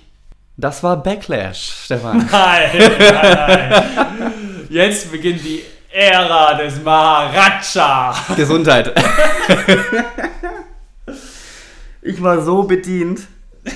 Ich war so bedient. Ich fand, ich, boah. ich finde es fast noch schlimmer als Goldberg. Ja, also, bevor du jetzt hier in Tränen ausbrichst, bleiben wir mal in der, in der. Podcast-Spur. Das Main Event: Randy Orton gegen Jinder Mahal um den SmackDown-Titel. Ja, und machen wir es kurz: Mahal hat gewonnen. Er ist neuer Champion. Und du bist am Boden zerstört. Ich war total bedient. Okay. Es war auch einfach. Also das Match Ah. an sich, an- das Match an sich äh, war nicht das bombastische Highlight, auf keinen Fall, aber ich fand es ehrlich gesagt auch nicht schlecht. Nö. Es war ein cooles Match. Orton hat gleich zu Beginn keine Zeit verloren, sondern ist gleich los auf Jinder Mahal, hat ihn richtig attackiert, bis die Ringglocke überhaupt geläutet wurde. Man hat beiden die Verbissenheit so richtig abgenommen. Randy Orton hat die Singh Brothers ja so richtig misshandelt, auf die Kommentatorenpulte geschmissen und bei dem einen Das Wurf sah richtig übel aus. und da ist, da ist dann Randy Orton, hat sich dann auch umgedreht und er hat ja dann auch so die, die Mundwinkel so hochgezogen nach dem Motto so, oh, oh, oh, das war vielleicht jetzt doch ein bisschen zu viel, gell? Das hat man ihm richtig angesehen. Nach der Aktion hat auch JBL seinen Hut verloren und äh, Randy Orton hat ihm den Hut nochmal zugereicht auch. Großartig. Also ich, ich fand, da war richtig viel drin, was mir Spaß gemacht hat in dem Match. Also wirklich, das Match als solches hat mir Freude bereitet. Auch die, die, die Rufe waren auch total ausgeglichen, gell? Äh, Let's go Jinder, Jinder Sachs. Es war völlig ausgeglichen, gell? Es gab, die Hälfte hat sich gefreut, die Hälfte nicht. Und ja, dann hat Jinder Mahal das Ding gewonnen. Und du sagst, ich habe ja, wir haben uns schon im Vorfeld unterhalten, du hast immer gesagt, oh nee, so ein Scheiß, ich hasse es, ich werde richtig sauer, wenn ich dran denke. Und ich bin ja der Meinung, geil, ich freue mich. Warum? Das Hauptargument, das die Gegner von Jinder Mahal haben, ist ja, dass er in der WWE nichts gezeigt hat, was das rechtfertigt. Das ist richtig. Kein Match, nichts. So. Das ist, finde ich, ein Argument, das muss man akzeptieren, das kann man so stehen lassen, aber ich, das stimmt auch. Aber ich finde, auf der anderen Seite sind so viele Punkte, die dafür sprechen, dass das ist, dass dieser eine Punkt meiner Meinung nach überschattet wird. Im Juni 2014 hat er die WWE verlassen, er wurde entlassen und dann hat er eineinhalb Jahre auf der ganzen Welt gekämpft. Er war in, ich habe es mir notiert, in Japan, in Indien, in Puerto Rico, in Kanada, der hat überall gewonnen, der hat sehr viele Titel auch independent gewonnen. In der Zeit hat er sich optisch krass verändert, das, das stimmt, muss man ja. ganz ehrlich sagen. Er sieht, aus, er sieht unfassbar aus, er sieht, optisch sieht er wie ein Champion aus. Er macht Promos, die gut sind, die verbissen wirken, die wirken, als wenn der Mann das alles will. Der Gesichtsausdruck, das spielt alles zusammen. Er sieht nicht langweilig aus am 1.8.2016 kam er zurück, hatte ja dann gleich diese kleine Geschichte mit Heath Slater, hat sich dadurch, indem er gegen ihn gefädet hatte, eine Mini-Fehde hatte, den Platz bei SmackDown geholt. Damals, das war ja die Geschichte, und dann ging es relativ schnell hoch. Er hat ja selber gesagt, was von einem, von einem wirtschaftlichen Standpunkt her Sinn macht für die WWE, nämlich dass 1,3 Milliarden Menschen in Indien ihn feiern. Das ist absolut klar. Das macht also von der wirtschaftlichen Ebene her absolut Sinn für die WWE, dass sie das gemacht haben ich finde, er sieht auch so aus und ich finde, das Match, das sie gezeigt haben, war ein würdiges Titelmatch, ein würdiges Main Event. Kannst du sagen, was du willst. Ich fand es auch gut, dass die Sing Brother, die waren zwar da und wie jeder gedacht hat, die helfen ihm zum Sieg. Ich finde, das haben sie nicht gemacht. Randy Orton hat als erster die attackiert, bevor die in irgendeiner Form was gemacht haben. Das muss man ganz klar sagen. Randy Orton hat angefangen. Nee, aber es ist ja so. Naja, wenn die Leute sagen, ja, ohne die Sing Brothers hätte er ja nie gewonnen, ähm, weiß man nicht, weil die Sing Brothers haben ihm nicht zum Sieg verholfen. Die, er hat nicht gewonnen, weil die Sing Brothers ange... Also ich bin absolut, absoluter Fan. Ich finde auch danach haben sie es richtig ausgekostet. Die haben ihm nochmal richtig Zeit gegeben, dass er mit dem Titel in der Halle feiern durfte. Die haben die ganzen Gesichter von den Leuten, die geschockt waren, eingefangen was sie haben, sie wussten genau, was sie da tun und sie haben das dann auch in der Form einfangen können, wie sie das sich erhofft hatten. Und Leute wie du, Kevin, Leute wie du unterstützen das nämlich, dass der Champion geworden ist. Weil genau das wollte die WWE erreichen, dass die Leute, was? Ah. Ich freue mich. Die, die Siegesfeier, die, die Punjabi-Siegesfeier, die er da hatte am Dienstag bei SmackDown, großartig. Maharaja has arrived! Gesundheit. Bin ganz großer Fan. Nein. Soll ja ein ziemlich langer Title Run werden, gell? Dann gucke ich kein WWE mehr. Trottel. ja. Nee, jetzt mal ganz ehrlich. Ja, das war jetzt ganz ehrlich. Er hat in dem Match nichts gezeigt, außer Schläge und Tritte. Randy Orton hat alle Aktionen gezeigt. Bis auf das Finish, seinen Finish-Move hat er am Ende gezeigt, sonst hat er nichts gezeigt. Ja, aber ich finde das. Nix. Ist, ja, das stimmt, aber ich finde das unfair, wenn man das nur daran festmacht, weil dieses Match hat nicht davon gelebt, dass äh, krasse Aktionen gezeigt werden, meiner Meinung nach. Ich rede ja nicht von krassen Aktionen. Also Randy Orton hat jetzt auch keine krassen Aktionen gezeigt. Seine Aktion, die er halt meistens zeigt, Power Slam, Backbreaker, Superplex, aber Mahal hat ja gar nichts. Ja, aber äh, guck mal, als ob er gar nichts zeigen könnte. So, das, wir wissen doch alle, was er kann und das ist. Ja, wissen wir, wissen wir das? Ja, natürlich. Ich meine, er ist ja auch nicht seit. Er, er hatte davor eine Karriere in der WWE. Da hat, er, da hat er mit Leuten wie Drew McIntyre ebenbürtig agieren können. Kevin, verstehe mich nicht falsch. Ich verstehe deine Argumentation. Ich finde auch, dass es vielleicht ein Ticken zu früh war. Dass man die Fehde vielleicht hätte bisschen noch aufbauen sollen oder man hätte ihm vielleicht erstmal äh, einen, einen Aufbaugegner geben sollen der es dann rechtfertigt, dass er sofort diesen Title Run kriegt. Aber dass er es ist, finde ich gut und das finde ich absolut nachvollziehbar. Und das freut mich. Hier und da hätte man vielleicht die Stellschrauben ein bisschen anders stellen können, das, da gebe ich dir recht, aber alles in allem, ich finde es geil und ich finde es mega geil, wie die Leute sich aufregen und wie ja. sie es hassen und ah. Doch, das finde ich geil, das macht mir Spaß. Ja, super. Also nicht, dass jetzt ein falsches Bild entsteht. Ich habe ich hab überhaupt, ich hab überhaupt nichts gegen Jinder Mahal. Nein, du hast Aber, gegen Inder. Ja, das auch. und Chinesen und Japaner und Taiwanesen und äh, Italiener. Nein. Aber Nur die Brasilianer sind in Ordnung. Ja, die tanzen Samba. Die ganze Nacht Samba, Samba. Nee, ich habe ja gegen Jinder Mahal an sich nichts. Ich finde nur, der hat bis jetzt überhaupt nichts gezeigt, was das rechtfertigt, dass der jetzt WWE Champion wird. Selbst das Titelmatch war unwürdig, was er gezeigt hat. Wenn der jetzt ein halbes Jahr äh, geile Matches gezeigt hätte und, und total over und, und, und richtig drinne und mal fünf, sechs geile Matches am Stück gezeigt, äh, ja, geil. Guck mal, da bin ich jetzt schon wieder anderer Meinung. Du, jetzt fängst du wieder an, Regeln aufzustellen, was deiner Meinung nach, wie es laufen muss, damit sinnvoll ist. Ich finde das nicht. Ich finde, das muss erzählerisch Sinn machen. Und da muss man anpacken. Und da bin ich der Meinung, hätte man hier und da noch ein bisschen was besser machen können. Da gebe ich dir recht. Dann hätte man vielleicht dieses eine Match, das der davor noch hat, das nochmal als Beispiel herangezogen werden kann. Okay, das rechtfertigt, dass er erzählerisch jetzt so gut ist. Das, das, hätte, das hätte passen müssen so. Das gab es nicht, das finde ich ein bisschen schade, das stimmt, aber so rein, aber so die Argumentation so, ah, der muss, der muss erst äh, ein halbes Jahr gute Matches zeigen, dann darf er Champion werden. Das ist Quatsch. Das so funktioniert Wrestling auch nicht. So. Die wollen dir gegen, die wollen dir vor den Kopf stoßen, ne? Und das haben sie mit, damit, das haben sie erreicht und von dem her ist es geil, dass er Champion ist. Genau deswegen ist es geil, dass er Champion ist. Finde ich. Wir reden in ein paar Wochen nochmal. das war Backlash. Das war Backlash. Alles in allem fand ich so richtig gut, die Show diesmal. Wir, haben, wir diskutieren so hitzig wie schon lange nicht mehr.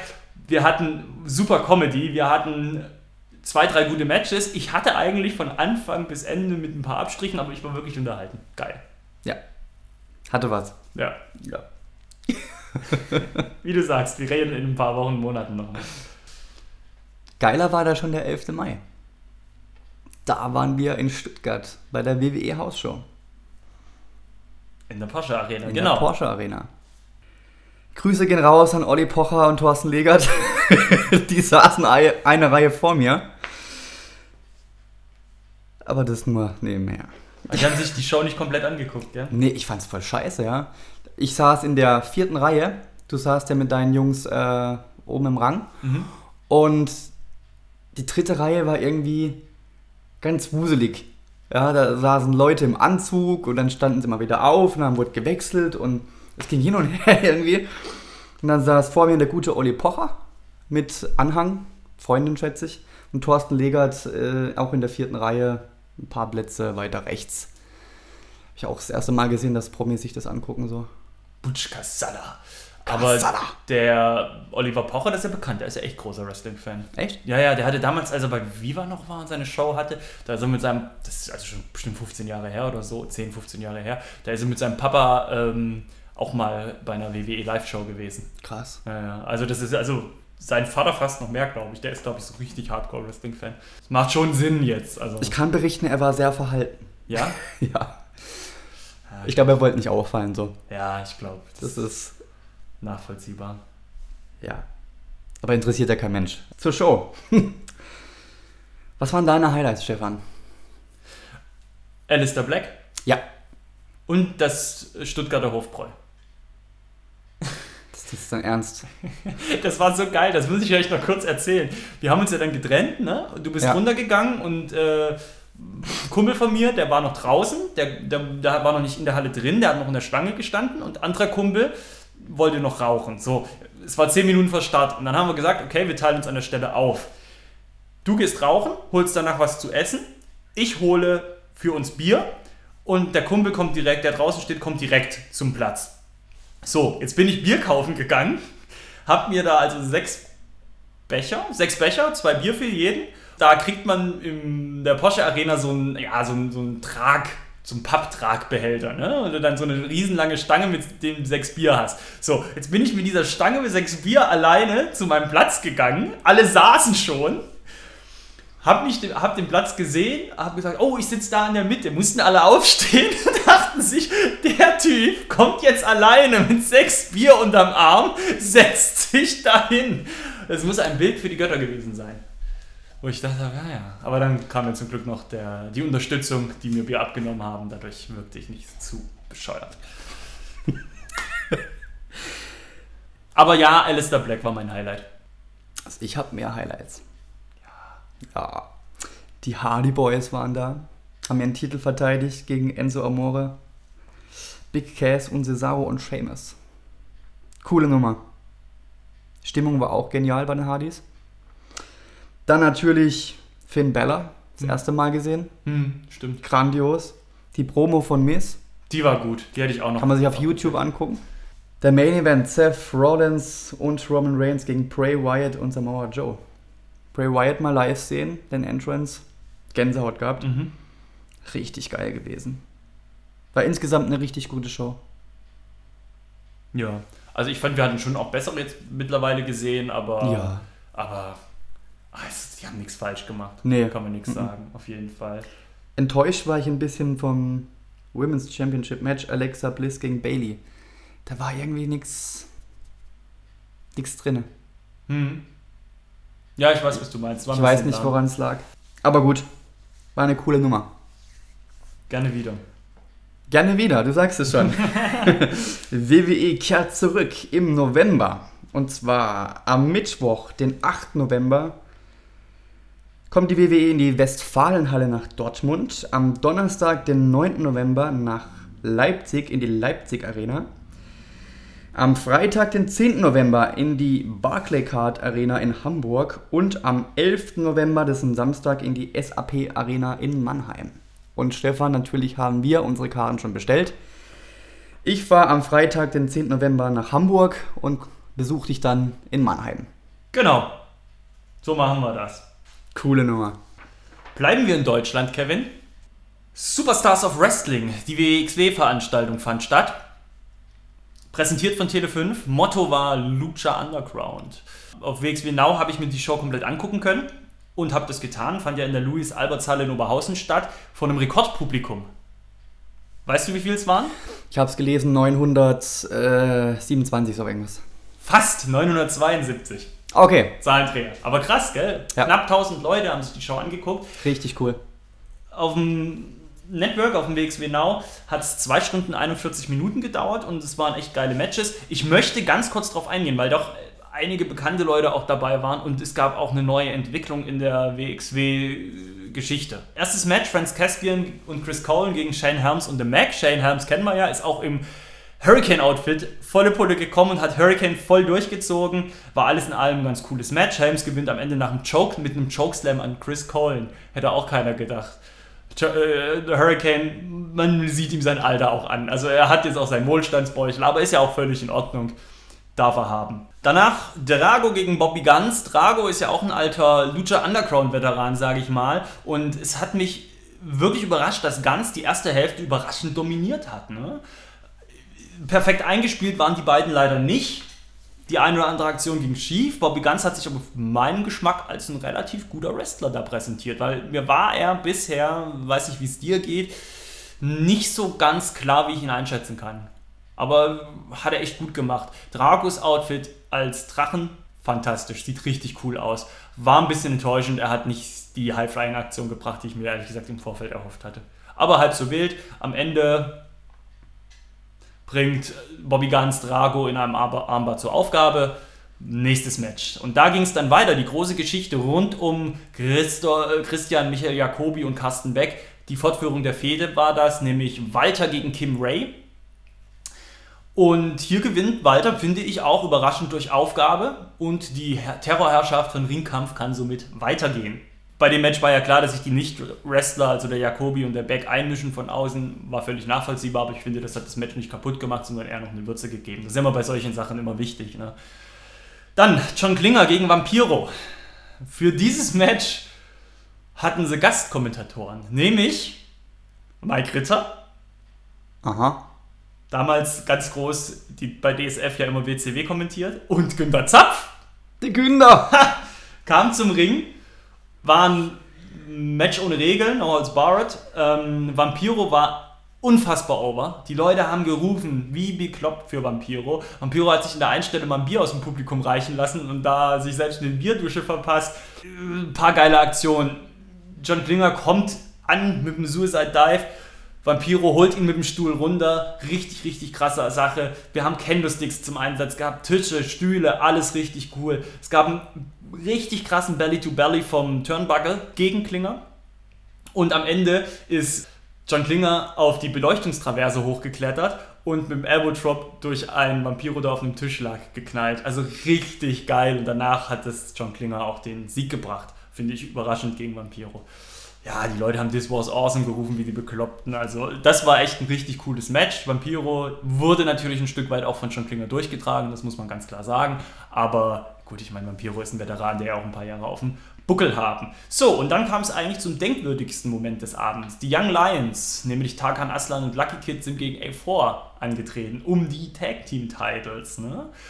Das Match war eigentlich ganz coole Sache. A4 haben viele High-Flying-Aktionen gebracht, sogar der Andy Absolute Andy, und das hat die Fans dazu veranlasst, La Lucha Andy zu rufen. Das war schon, das war schon, das war schon ziemlich lustig. Gab viele Wechsel, war ein sehr schnelles Match. Und dann wurden A4 von drei maskierten Männern attackiert, die die T-Shirts mit der Aufschrift Rise trugen. Ja, nach der Attacke haben die Young Lions nur noch pinnen müssen und sind neue Tag Team Champions geworden. Wer waren unter der, welche Leute waren unter den Masken? Nämlich Chris Colen, Pete Bouncer und Ivan Kiev. Und jetzt klingeln vielleicht die Glocken. Die GWF könnte eine Invasion planen in die WXW. Und das würde Sinn machen, denn seit einigen Wochen ist El Patreon, nicht El Patreon, der Präsident von, äh, von GWF, der macht ähnliche Formate wie die Ask CMJ Formate, komplett gleich im Design, gleiche Musik, komplett gleicher Aufbau und in Anführungsstrichen verarscht die WXW damit ein Stück weit. Also das scheint vielleicht mit Rise so eine Art deutsche NWO äh, aufgebaut zu werden. Absolut spannend. Bin ich sehr gespannt. Ich habe jetzt die aktuelle Folge von Shotgun leider noch nicht gesehen, das mache ich erst am Freitag. Deswegen kenne ich die neuesten Entwicklungen leider noch nicht. Ja, danach kam es zum prestigeträchtigsten Match, nämlich Buff Bagwell gegen Jackson Stone. Buff Bagwell ist ja jetzt auch schon bestimmt, wie alt ist der auch schon? Ende 40, Anfang 50, Ja, sowas bestimmt, in die ja, Richtung. Auf bestimmt. jeden Fall sieht noch sehr top in Form aus. Ich meine, muss man ja auch, der arbeitet ja privat als Chicolo. Das ist kein Witz. Es ist wirklich so. Oder Escort oder irgend sowas, aber auf jeden Fall macht der. Ste- Stefan, willst du mich jetzt verarschen? Nein, es ist wirklich so. das, Du ist, das ist eine von meinen Fragen nachher. Fuck. Du Pfeife! Na, danke. Super, aber das weiß man ja. Ja, scheiße. Ähm, Also die erste Frage hast du beantwortet. yes! Scheiße! So. Das gibt's doch nicht. Lass mich kurz aufs Match eingehen. Sack, ey. Am Anfang gab es natürlich das obligatorische Rumgehampel, wie es halt so ist, wenn man einen Ami-Star am Start hat. Buckwell hat dann während des Matches irgendwann angefangen, an, hat an der Blut zu stirben. Richtig krass. Das hat er sich bestimmt auch nicht so gedacht. Und ich muss wirklich für Buff Backwell, man hat ja nicht so eine gute Meinung von ihm und er ist ja auch ein bisschen verschrien so unter Wrestling-Fans. Ich muss sagen, der hat sich da wirklich reingehängt. Der hat da wirklich versucht, ein gutes Match zu zeigen und hat am Ende auch den Sieg geholt gegen Jackson Stone. Dann gab es eine weitere Fortführung einer großen WXW-Fehde, nämlich The Avalanche gegen Ilya Dragunov, gegen Julian Nero.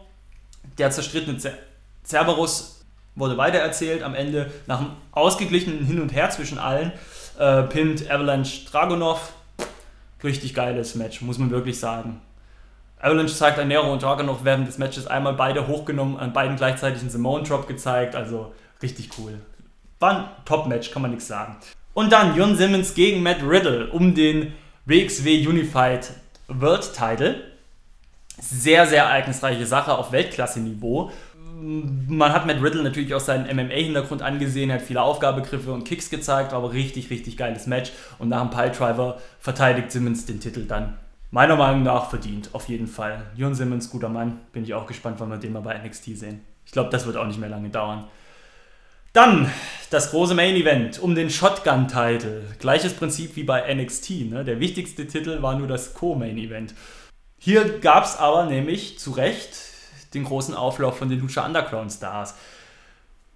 Angelico und Emil Sitocci und Phoenix und Pentagon Junior traten alle vier gegeneinander an. Pentagon Junior ist der amtierende Lucha Underground Champion und ich muss sagen, es war echt ein unfassbares Match. Also es war von den Matches, die ich dieses Jahr gesehen habe, schon eins der besten. Also das ist in meiner Top 10 dieses Jahr.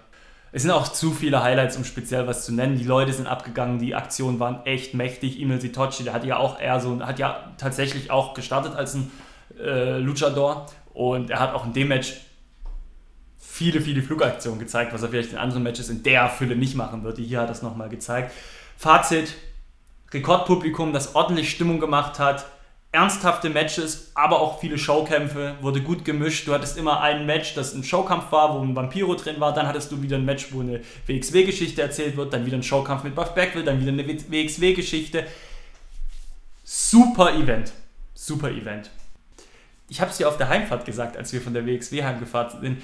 Nee, äh, als wir von der WWE in Stuttgart heimgefahren sind. Ich liebe das so, dass, dass, dass, sich mit beiden Sachen zu beschäftigen. Denn wenn du irgendwann mal die Schnauze voll hast von WWE, von diesem großen und äh, dann guckst du dir WXW an, das von der Präsentation komplett anders ist. Mhm. Und wenn du dann irgendwie sagst, ja, okay, jetzt habe ich äh, drei Stunden WXW geguckt, ich hätte gerne mal wieder so richtig diesen Klemmer, so richtig dieses äh, bunte, krasse, große, dann guckst du dir ein WWE Pay-Per-View an und das hält sich so die Waage und das tut richtig gut. Das befeuert beides. WXW. Da müssen wir auch bald wieder hin, gell? Auf jeden Fall. Mannheim. Nee, Ludwigshafen, gell? Äh, Ludwigshafen, genau. Das machen ja. wir auf jeden Fall. Genau. Ja, dann würde ich sagen, haben wir alles besprochen. Können wir in die nächste Kategorie. Schlagzeilen und Gerüchteküche. Die aktuellen Neuigkeiten außerhalb des Rings. So, jetzt machen wir weiter mit unserem News-Teil. Und Stefan, du hast was von Impact Wrestling für uns. Genau, das regelmäßige Update zu dem, was bei Impact Wrestling abgeht. Dieses Mal ist es nicht so viel. Natürlich, im Vordergrund steht natürlich die Geschichte rund um das äh, Broken Hardy Gimmick. WWE, Hardys, Impact bzw. Anthem Sports, die, der Mutterkonzern von Impact Wrestling, streiten sich ja heftig. Aktuell gab es folgende Entwicklung. Matt Hardy schießt per Tweet gegen Impact. Er hat nämlich geschrieben, If Billy Corgan had got TNA company talent would be greater. Instead, a naive Ed Notholm is now funding Global Force Wrestling into existence at TNA's expense. Er ist der Meinung, wenn Billy Corgan noch die Fäden in der Hand hätte bei Impact, dann würde es allen besser gehen. Da wäre der Firma besser, den Talenten ginge es besser. Aber stattdessen ist jetzt Ed Nordholm an der Macht und äh, auf Kosten von Impact Wrestling versucht er da Global Force Wrestling einen Namen zu geben. Ja, währenddessen haben sich Ruby Sky, also die Frau von Matt Hardy und Sepp Calder, der ja hinter den Kulissen bei Impact ein bisschen was zu sagen hat, bezüglich des Themas Broken Hardy Gimmick nochmal in die Haare bekommen. Und Sepp Calder hat da ehrlich gesagt den kürzeren gezogen, weil er sich meiner Meinung nach gegenüber Ruby Sky wie der letzte Idiot äh, benommen hat, hat da nicht auf, ist nicht sachlich auf das eingegangen, was Ruby Sky zu sagen hatte, sondern hat sie auf ihre Rolle als Mutter reduziert, also so richtig, wie es ein Vollidiot macht. Und Ed Nordholm hat jetzt, weil eben so viel diskutiert wird im Internet, mal Konversationsverläufe zwischen den Hardys und Impact Wrestling veröffentlicht, wo man mal drüber gesprochen hat, wie es jetzt weitergeht mit dem Gimmick. Demnach hätte die WWE auch gar kein Interesse an dem Gimmick. Die WWE hat sich gesagt, nee, wir gehen gar nicht drauf ein, was ihr wollt. Nee, nee, wir haben kein Interesse auf eure, auf eure Anfragen, auf eure Angebote. Ruby Sky äußerte sich dazu auch nochmal und meinte, dass Impact der WWE etwas verkaufen möchte, was ihnen nicht gehört und deshalb ginge die WWE nicht auf die Verhandlung ein, was ja auch irgendwo Sinn macht. Also es bleibt nach wie vor im Kindergarten, es bleibt nach wie vor spannend. Ich bin mal gespannt, wie es da weitergeht. Jetzt haben wir aber auch personell ein paar Neuigkeiten bei Impact Wrestling. Es gibt Zugänge. MJ Jenkins verstärkt die Knockout Division. Kong Kong, Diamante, Anthony Mayweather, Wilcox, Matt Seidel, Ava Story und Desmond Sevier. Ich glaube, ich habe letztes Mal schon zwei, drei von denen genannt, sind jetzt als neue Zugänge dabei. Die haben Verträge unterschrieben. Und Andrew Everett hat auf Twitter zugegeben, dass er seit sieben Monaten mit einem Meniskusriss in den Ring steigt. Er die Verletzung jetzt aber behandeln will. Krass. Wrestler, ne? Das ist so das Neue aus der Welt von Impact Wrestling. Weiter geht's. Wir haben ihn schon erwähnt. Billy Corgan war ja mal Teilbesitzer von Impact, von TNA. Er kann es nicht lassen. Er will Wrestling machen. Er will im Wrestling-Business Fuß fassen und hat sich jetzt die NWA gekauft. Demnächst wird er ein Best-of-Album rausbringen, neue Hits von Billy Corgan. Er wird unter anderem Fuck the Police, Straight Outta Compton, das wird er alles neu aufnehmen, weil er jetzt. Nein, Quatsch, wir reden natürlich nicht von den with Attitude, wir reden von der National Wrestling Alliance. Und ja, er hat sich nun mal jetzt mit Bruce Tharp, dem bisherigen Besitzer des Unternehmens, geeinigt und hat es abgekauft und den Deal beinhaltet unter anderem die Namen, die Rechte, die Trademarks und das Wichtigste, den Prestige prestigeträchtigen NWA Championship Belt sowie die Kontrolle über, die, über NWAs Video on Demand Library und, und auch Paul Bosch's Wrestling Library. Äh, Es wird aber, was so die Leute sagen, es wird nicht erwartet, dass sich jetzt von heute auf morgen was ändert und er plötzlich NWA ganz nach oben haut. Äh, Das wird, glaube ich, ein langsamer Prozess. Kurz zur Geschichte, die NWA wurde 1948 gegründet und ist so eine Art Dachverband, unter dessen Banner viele Independent Promotions Veranstaltungen abhalten und die stellen ja wie gesagt auch diesen, diesen Titel, beispielsweise den prestigeträchtigen NWA Championship Belt, den sie untereinander auskämpfen dürfen. Momentan, jetzt bin ich gespannt, ob du das weißt, ist nicht schlimm, wenn du es nicht weißt, muss man nicht wissen. Was glaubst du denn, wer momentan NWA World Heavyweight Champion ist? Ich. Keine Ahnung. Tim Storm. Kennt keine Sau, ne? Nö. Ja, deswegen sollte da langsam auch mal jemand eingreifen und das Ding ein wenig wieder nach oben pushen. Das könntest du wissen. Du weißt nicht, dass es die Person ist, aber du kennst die Person. Wer ist NWA World Women's Champion? Ja, ist schwierig jetzt so aus dem Stegreif. Jazz. Glaubt man nicht. Ich habe gar nicht gewusst, dass es die noch gibt. aber gut. Sie ist NWA World Women's Champion. So, und in der letzten großen News hast du es mitbekommen. Randy Orton legt sich mit der Indie-Szene an. Hast du es? Hast, hast, hast, hast du gehört? Hast du gehört? Habe ich gehört, ja. Hast du gehört? Richtig witzig. Also es fing damit an, dass Rip Rogers, das ist ein ehemaliger Trainer von Randy Orton, damals bei Ohio Valley Wrestling, der hat sich bei Twitter über das moderne Wrestling ausgelassen. Seiner Meinung nach würde das zu sehr auf schnelle Effekte in Form von Suicide Dives, Flips und so einen Scheiß setzen. Orton retweetete daraufhin Rogers Tweet mit den Worten Pünktchen, Pünktchen, Pünktchen, Dive. Natürlich gab es darauf eine Flut von Reaktionen. Viele Fans stellten sich auf die Seite von Orton, aber auch sehr viele gegen Orton. Und da gab es unter anderem Kontras wie Better than your boring, prolonged Headlock Segment. Also ziemlich, ziemlich, ziemlich witzig. Orton hat sich dann, als er relativ viel Gegenwind bekam, auch nochmal geäußert mit einem längeren Statement. Und das längere Statement Mm, ich lehne mich mal aus dem Fenster und behaupte, er meinte es nicht so ernst. Er hat nämlich geschrieben, Sorry to the Indie Marks, Indie Guys and Oldtimers who do dives took offense. Just having a good time over a few drinks in Denmark, closing the SmackDown Live tour, while beating Raw in making over $5 million in the last 11 shows. Now I know to some that doesn't equate to a standing room only crowd of 150 people saying $8 at an armory somewhere. But in the big boy world, that's called putting asses in seats. So enjoy your flips, dives, and 20 super kicks per match. To each their own. I will go dive back into my 13th title run and get ready to flip when my bank statement comes this month. Headlock. Also, die alte Geschichte von, ja, ja, ihr kommt, macht mal euren komischen Scheiß, ich verdiene das große Geld und solange ihr das nicht verdient, dann könnt ihr ja die Fresse halten. In die Richtung ging's.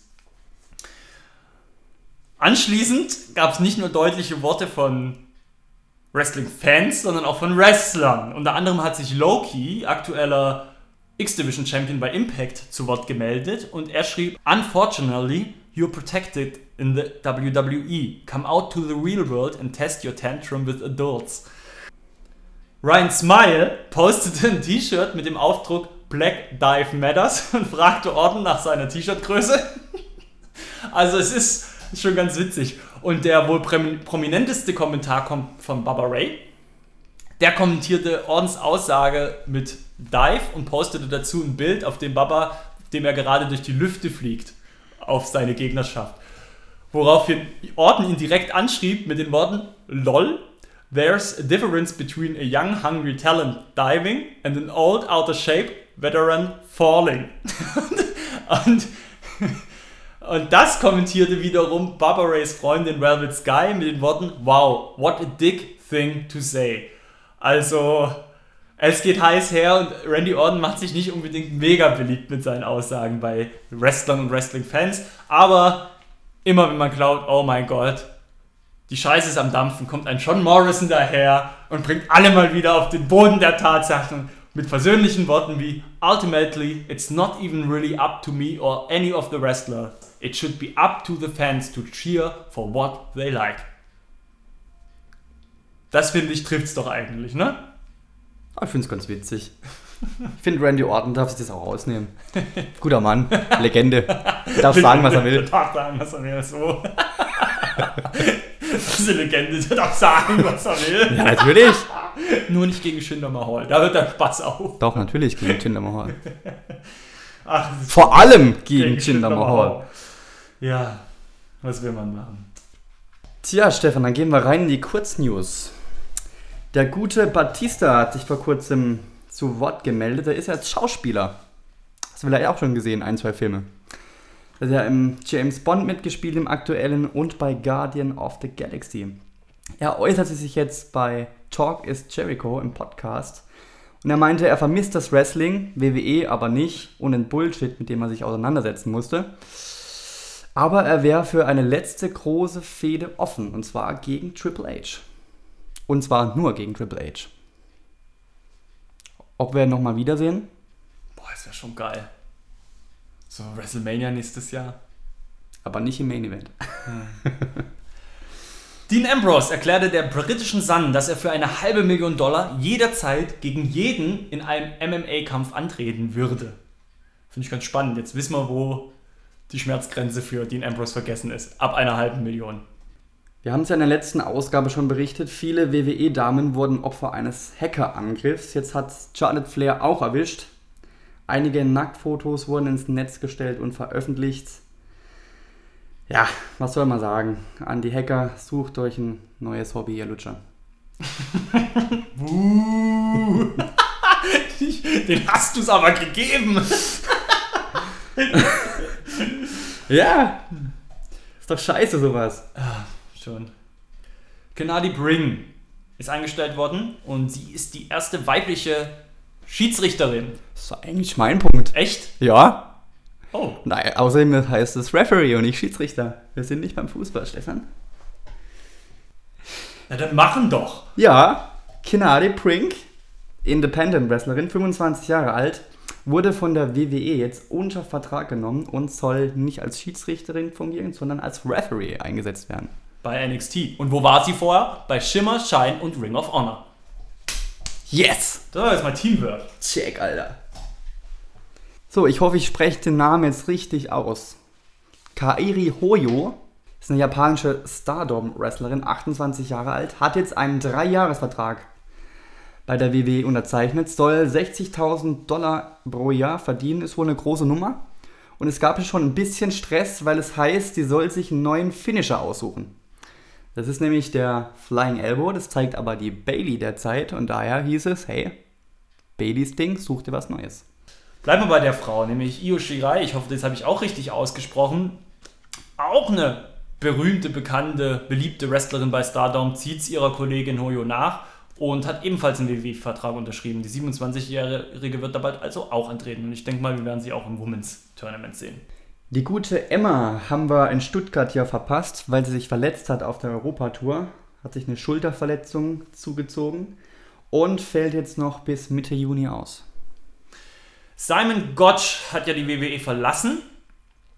Sein Kollege, ehemaliger Kollege Aiden English, ist der neue Drama King, durfte bei, gegen Ty Dillinger bei Backlash verlieren. Ich denke, Simon Gotch wird sein erstes Match nicht verlieren, denn er hat einen Vertrag bei Ring of Honor unterschrieben. Daniel Bryan und Brie Bella sind am 9. Mai Eltern geworden. Birdie Joe. Eine nicht so witzige Nachricht, eher im Gegenteil. Eine sehr traurige Nachricht. Richard Delicious, aka Wayne van Dyke, hatte am 29.04. nach einem Kampf für die Ronin Promotion eine Herzattacke und ist dann nach dem Match mit 29 Jahren verstorben.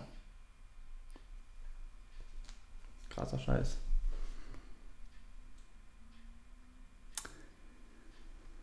John Cena soll am 4. Juli, das ist der Independence Day, zurückkehren, allerdings nur für einen einmaligen Auftritt. Erstmal. Chris Jericho ist ja mit seiner Band Fozzy unterwegs. Er soll vor dem SummerSlam zurückkehren. Und jetzt aufgepasst. Den Universal Title gibt's ja noch so. Jetzt sind die Termine raus, wenn wir den mal wieder sehen. Nämlich Brock Lesnar tritt an bei Raw am 12. Juni, am 26. Juni, am 3. Juli, beim WWE Pay-Per-View Great Balls of Fire. Wer sich das ausgedacht hat, hallo? Und natürlich nach der Raw-Ausgabe nach Great Balls of Fire. Oh Mann, ey. Ricardo Rodriguez. Kennst du ihn noch? Ja, unbedingt. Der beendet seine In-Ring-Karriere und möchte sich fortan nur noch auf das Trainieren anderer Talente konzentrieren. Seine In-Ring-Karriere. Ja, der wird Hatte er eine? Ja, der ist ein ganz großer Wrestler gewesen. Ja? Ja, ja. Ohne Scheiß. Aber nicht zur WWE-Zeit. Nee, da haben sie ihn nicht antreten lassen. Nee. Das haben ja auch, hat ja auch alle gewundert. Aber der ist, der ist, der kann wirklich richtig gut. Ja? Ja. Der gute Alistair Black steht anscheinend sehr hoch im Kurs. Es wird gemunkelt, dass er bald ins Main Roster aufsteigen wird. R-Truth soll Ende des Sommers eine Game Show auf dem WWE Network erhalten. Und das wird, glaube ich, richtig geil. What's up? Die Hype Pros sollen wohl aufgelöst werden. Zack Ryder ist er noch in Verletzungspause. Und der gute Mojo Rawley soll anschließend einen Single-Push erhalten. Und macht sich ja jetzt schon eigentlich auch ganz gut. Oder hat ja, Ja. eigentlich schon fast gestartet, der Push, gell? Ja, stimmt. Ja. Titus O'Neill wurde vom Kameramann Donald Anderson auf 1,2 Millionen Dollar verklagt, da Titus während eines Elektroschocker-Pranks für die Sendung WWE Swerved auf ihn losgegangen ist und ihn verletzt hat, scheinbar. Tja, jetzt kommen wir zu einem Mann, was kann man sagen? Er war Anführer des neuen Nexus, der Straight Edge Society. Er war the voice of the voiceless, the Straight Edge Superstar, the best in the world. Wir reden natürlich von CM Punk. Und der hat jetzt ein ziemlich gutes Angebot bekommen, nämlich eine Million Dollar für ein einziges Wrestling-Turnier. Das Angebot kommt von der britischen Promotion Five Star Wrestling. Das Ganze soll ein 128-Mann-Turnier werden und soll am 10. Juni in Liverpool stattfinden. Five Star Wrestling, 2015 gegründet, in Schottland beheimatet, traten unter anderem schon Leute auf wie Rey Mysterio, AJ Styles und John Morrison. Könnte eine coole Nummer werden. Na, ich glaube da nicht so dran, dass das passiert. Also nicht, weil CM Punk vielleicht Nein oder Ja sagt, sondern ich glaube, dass die Promotion nicht ganz das auf die Kette kriegt. Aber gut, das ist ja eine andere Sache. Ja. Vic Joseph, der ehemalige NXT-Ringsprecher, kommentiert fortan gemeinsam mit Corey Graves WWE Main Event. Bei 205 Live läuft es derzeit nicht so besonders gut. Im Network wird es nicht mal unter die Top 20 gelistet. Also die kacken ordentlich ab derzeit so. Läuft nicht so. Du bist ja auch nicht so der Verfechter, du guckst es ja auch nicht so gerne an, Nee, oder? das stimmt leider, ja. Das ist schade. So bei Pay-Per-Views schon, die Matches finde ich cool, aber die Shows schaue ich mir ehrlich gesagt nicht an. Hm. Es gibt auch ein paar Neuigkeiten zum Women's Tournament Turnier. Da gibt es jetzt einen Kommentator, und zwar den guten Jim Ross. Ihm soll eine Kollegin an die Seite gestellt werden. Entweder soll es Renee Young oder Charlie Caruso werden. Am 3. und 14. Juli werden in der Full Sail University in Winter Park, Florida, die ersten beiden Episoden fürs Turnier aufgezeichnet und das große Finale soll dann am 29. August live auf dem WWE Network zu sehen sein. Ja, und den Namen haben sie ja auch schon bekannt gegeben. Genau. May Young Classic. Ja. Findest du den Namen? Ja, passt schon. Ist doch cool. Ja, Wird eine coole Nummer. da freue ich mich auch drauf. Ja, Stefan, dann sind wir durch. Dann würde ich sagen, gehen wir in die nächste Kategorie. Das machen wir. Rätselspaß mit Kevin und Stefan. Es ist Zeit für Rätselspaß, Stefan. Und ich habe es ja schon angekündigt, heute wird es ein bisschen schwierig und dann kommst du hier mit Bob weg, weil du sagst. Man muss mir Fragen noch nicht mal stellen und ich kann sie schon beantworten. Dann Antworten. siehst du mal, wie gut ich bin. Antworten, Stefan.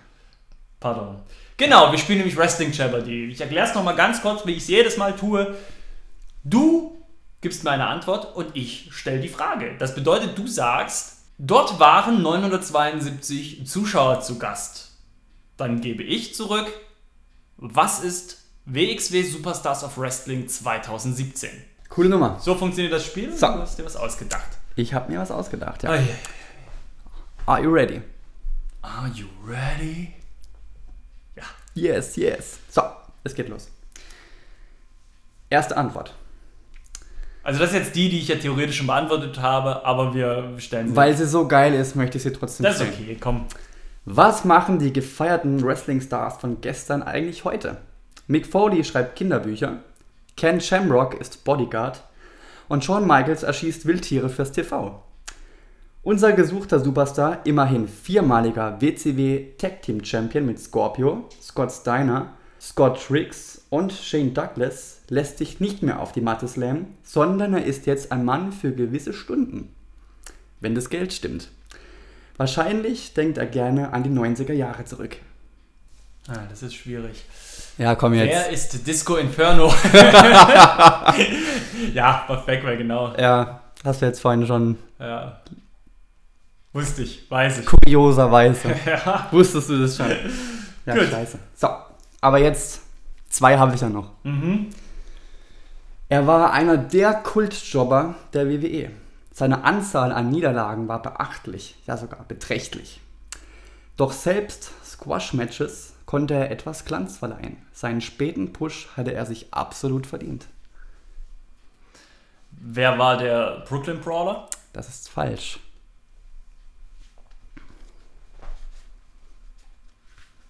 Ja, aber das ist ja der Edelchopper. Er war Steve einer der Kultjobber. Einer der Kultchopper. Ja. Wer war X-Pac? Das ist auch falsch. Wer war Vince McMahon? Also es hast du drei, drei Strikes gelandet, würde ich sagen. Raus! der Kultchopper. Kannst du noch einen kleinen Tipp geben vielleicht? Der gute Mann ist schon ein bisschen älter mittlerweile. Ist er noch aktiv? Nein. Ja gut, das hilft mir nicht. Ich gehe schon davon aus, dass das einer war, der in den 90ern groß war. Ähm, ich brauche noch mehr Futter. Ähm, hatte einen gefeierten Sieg gegen Skip. Gegen Skip. Gegen Zip und Skip. Ah, nee. Hilft mir nicht. Soll ich es auflösen? Nee, noch ein Tipp. Sag doch was, wie er aussieht, ein bisschen was zum Outfit, sowas in die Richtung. Outfit sehr schlicht. Ich weiß jetzt nicht, ob das sein Gimmick war oder ob es äh, wirklich so ist. Er ist wohl Jude. ist ausschließlich immer ein Gimmick. Es gibt keine Juden, das sind ausschließlich Gimmicks. Nee, Ich weiß ja nicht, ob er, ob er wirklich Jude ist oder war oder ob das. Ähm, Boah, ich stehe auf dem Schlauch. Wenn du nicht noch vielleicht einen Tipp hast, dann. Habe ich leider keinen mehr, sonst ist es. Ja, komm, löse auf. Wer ist Barry Horowitz? Barry Horowitz, ja. Ja, logisch. Ja, Na? Witz. Hättest du gesagt, wer endet mit Witz? Äh, Ja, super. weiter. Die dritte und letzte Antwort. Mit 1,7 Millionen Einwohnern ist diese Stadt verhältnismäßig klein, wenn man bedenkt, dass New York knapp 8,5, Chicago 2,7 und LA knapp 4 Millionen Einwohner hat. Und dennoch kennt jeder Wrestling-Fan diese Stadt. War sie doch Schauplatz eines legendären Matches, das in die Wrestling-Geschichte eingehen sollte. Ach ja, die gesuchte Stadt ist ca. 600 Kilometer von New York, ca. 1360 Kilometer von Chicago und 4500 Kilometer von LA entfernt. Das ist geil, oder? Das ist eine gute Frage. Das Ja. gefällt mir. Das, das finde ich gut. Nur nochmal die Fakten. Also die Entfernung bitte. Ja. Die Entfernung, 1,7 Millionen Einwohner. die gesuchte Stadt hat 1,7 Millionen Einwohner. Und die Entfernung? 600 Kilometer von New York entfernt, ca. 1360 Kilometer von Chicago und 4500 Kilometer von LA. Und das Match kennt jeder. Ich nehme an, dass es nicht in den USA ist, Ja, von den Entfernungen her. Wenn das Match jeder kennt, dann. Also es ist, wir, reden, wir sind, bewegen uns ja im WWE-Kosmos. ja, klar. Genau, also dann nehme ich mal an, das wird auch nicht äh, in, in den Süden nach Mexiko gehen, sondern eher in den Norden nach Kanada. Also würde ich mal sagen, was ist Montreal? Sehr gut. Ja, Ja, okay. Shawn Michaels gegen Bret Hart. Ja, mir fast gedacht. Ja. Cool. Ja, schön, also super. Schade, dass das mit Buff Backwell so vorweggenommen wurde, aber nichtsdestotrotz, schöne Fragen, ja. Coole Nummer. Hat mir gefallen, hast du gut gemacht. Dankeschön. In diesem Sinne, nächste Kategorie. Legen wir los. Klassiker noch einmal geschaut. So, Stefan, wir haben uns wieder einen Klassiker angeschaut. 18. April 2004. Rexall Place, Edmonton, Alberta vor 13.000 13.000 13.000 Zuschauern. Backlash 2004. Es ging um den Intercontinental Championship. Es war ein No-Hold-Barred-Match und auch ein False Count Anywhere-Match. Randy Orton gegen Cactus Jack. Genau. Krasse Scheiße. Ja, Geschichte war ja dieses typische Wrestling- Wrestling-Gründer halt, ne? Alt gegen Jung. Ja, Das reicht. geh mal rein. Nehmen wir, das ist immer. eine gute Geschichte, das können wir machen. Du hast das Match ausgesucht. Randy Orton, der noch sehr junge Randy Orton, Sehr, sehr jung. hat den Hardcore Foley, den Cactus Jack, wie du es eben gesagt hast, wieder zum Leben erweckt. Er hat im Kaktus die Nadeln gezogen, ja. Oder umgedreht, man weiß es nicht. Das Match wird man so heute wahrscheinlich nicht mehr zu sehen bekommen. Waren ziemlich krasse Sachen dabei. Es wurden Mülltonnen eingesetzt und der bekannte Stacheldraht, Baseballschläger, die Reißzwecken kamen zum Einsatz. Es gab Blut und viele, viele krasse Aktionen. Das Match ging erstmal los, dass sich Randy Orton eben die besagte Mülltonne geschnappt hat und dreimal dem guten Mick Foley ordentlich auf den Kopf gezimmert hat, was er heute eigentlich ähm, verboten ist, würde ich Mhm. sagen. Die Stage musste herhalten. Orton feuerte Foley zweimal auf die Stage, was ordentlich gekracht hat. Dann setzte Jack seinen Stacheldraht-Baseballschläger ein. Orton blutete darauf. Und die krasseste Aktion mit diesem Stacheldraht-Baseballschläger war ja der Leg Drop zwischen die Beine. Das war hart, ne? Stefan, Ja, das gute Kuchenblech kam auch noch zum Einsatz. Gibt's heute auch nicht mehr. Und der gute Mick Foley wurde auch mit einem Bodyslam auf ein Stacheldrahtbrett geslammt, was auch ziemlich krass aussah und ihm den Arm aufgerissen hat. Dann versucht Randy Orton ein RKO zu zeigen. Foley fängt ihn ab und wirft ihn in die Reißzwecken, was auch richtig übel aussah. Hat mich ein bisschen daran erinnert an Chris Jericho. Mhm. Hatten wir ja letztens erst mit Dean Ambrose. wobei das bei Orton nochmal tausendmal Es- schlimmer aussah. Es sah richtig übel aus. Dann muss Orton von der Stage noch durch einen Tisch. Natürlich Mick Foley, ganz klar, springt hinterher, Flying Elbow. Bitte, Das musst du gar Ja, nicht das erzählen. muss sein, das ist muss sein. klar. Ich bitte dich. Dann muss Foley noch ein paar Schläge mit dem Stacheldraht-Baseballschläger einstecken. Mr. Socko kam dann auch noch.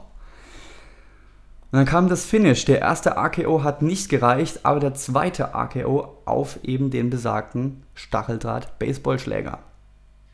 War eine richtig harte Nummer.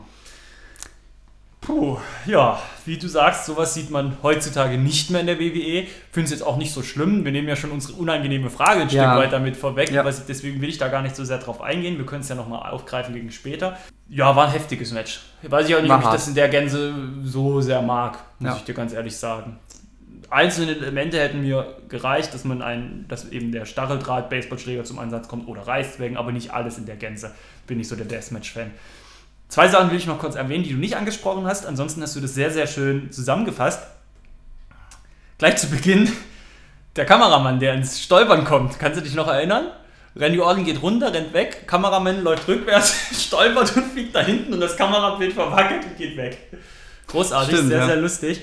Und dann wollte Farley ja zur Mitte des Matches den Stacheldraht-Baseballschläger sogar noch anzünden. Stimmt, ja. Und Eric Bischoff hat ihm aber ein Ende setzen wollen, denn Eric Bischoff ist der Chef gewesen und man muss ja auch die Brandschutzverordnung im, Natürlich. im Sinn haben, von dem her absolut nachvollziehbar. Ja, Randy Orton sah danach ganz schön paralysiert aus. Aber du, ganz ehrlich, wie die, wie der, Stach, wie der, wie die Reißzwecken ihm hinten drinne gesteckt hatten und es dann weiterging, also da habe ich wirklich gedacht, wow, also wirklich krass. Das war üble Nummer, ja. Und das Geile war, der Referee, als er gepinnt hat und die Stachel, äh, die Reißzwecken da lagen, hat er sich ja auch einmal aus Versehen so, in so eine Reißzwecke reingehauen und ah, ah, ah gemacht. Das war so cool. Ja, ist eigentlich schon geil, dass es heutzutage nicht mehr so stattfindet. So in der Gänze, Ja. ich finde auch. Einzelne Elemente kann man, das, kann man gerne nochmal machen. Ich finde es auch Ja. okay, wenn mal in einem Match geblutet wird oder sowas.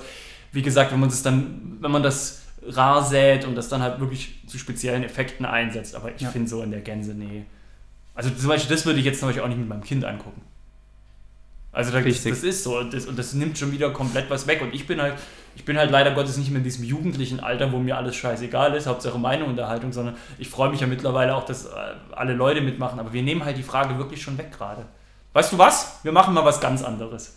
Wir nehmen die letzte Frage vorweg. Das heißt, die letzte Kategorie, die unangenehme Frage, die stellen wir uns jetzt. Schließen die jetzt gleich an. Hier kommt der Trenner. Jetzt wird's unbequem, denn Wrestling-Fans stellen sich unangenehme Fragen. Genau, die Jingle hat's gesagt. Was haltet ihr von ultra brutalem Hardcore-Wrestling? Kevin. Nix. Ich würde sagen, wenn es gegen die Gesundheit geht, ich finde, die Gesundheit muss immer an erster Stelle stehen. Und wenn man sich da irgendwie kaputt macht, dann ist das.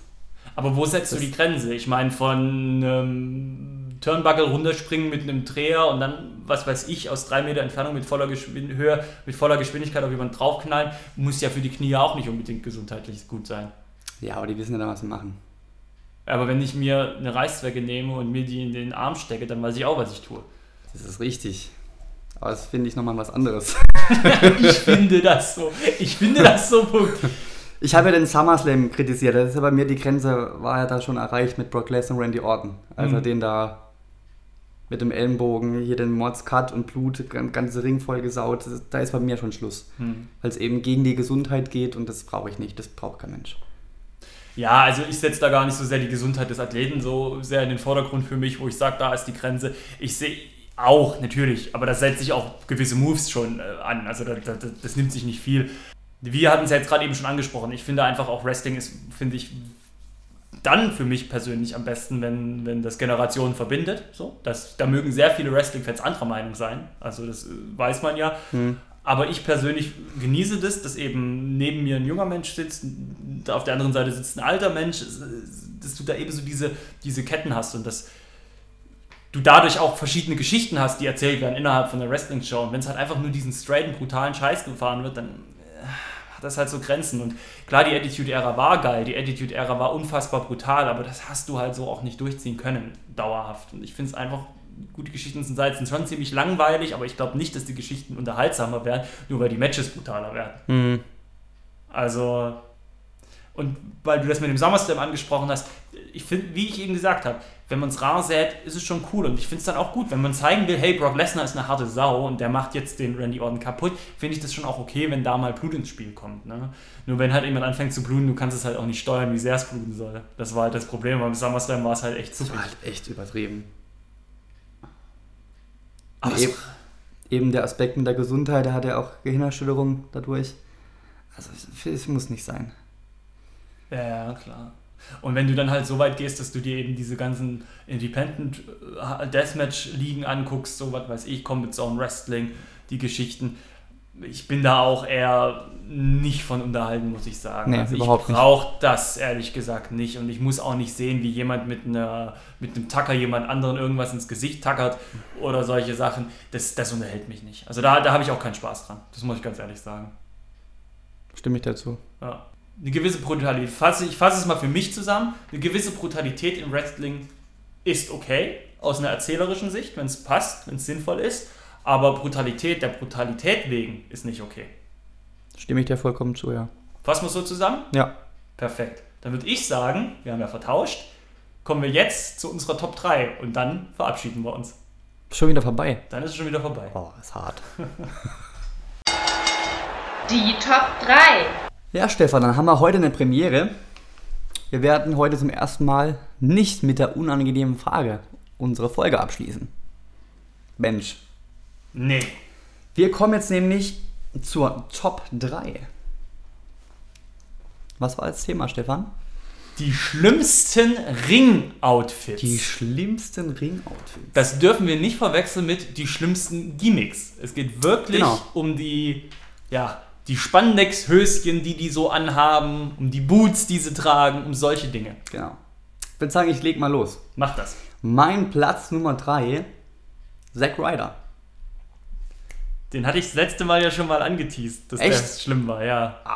Habe ich aber nicht drin, keine Sorge. Der hatte nämlich mal eine Zeit lang eine lange Hose, aber ein Bein war frei. Warum auch immer. Also, das Schöne ist ja, die Hose ist nicht verschwunden. Ruby Riot trägt die jetzt dafür auf. Ach, die macht es.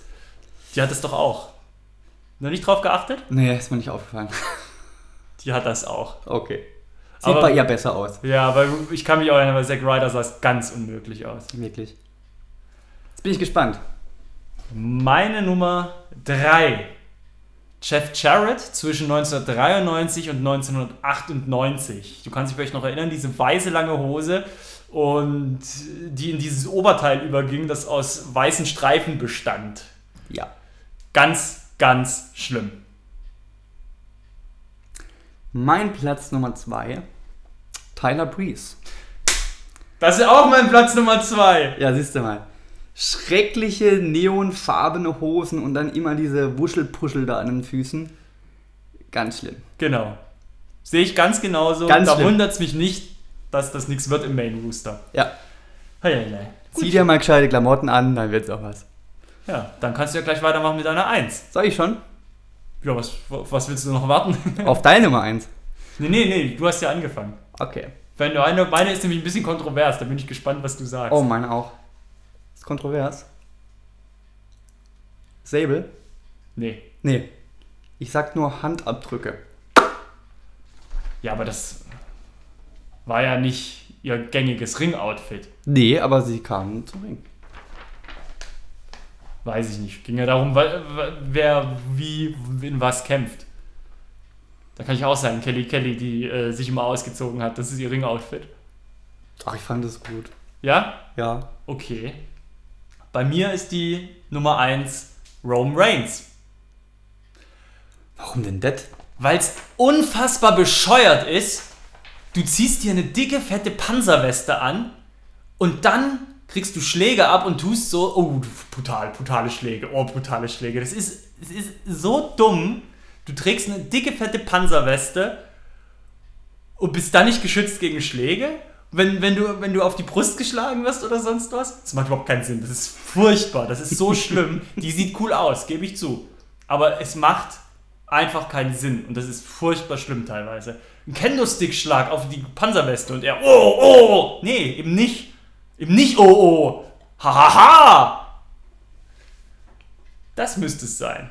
Deswegen auf meiner 1 das schlimmste Ring-Outfit. Roman Reigns.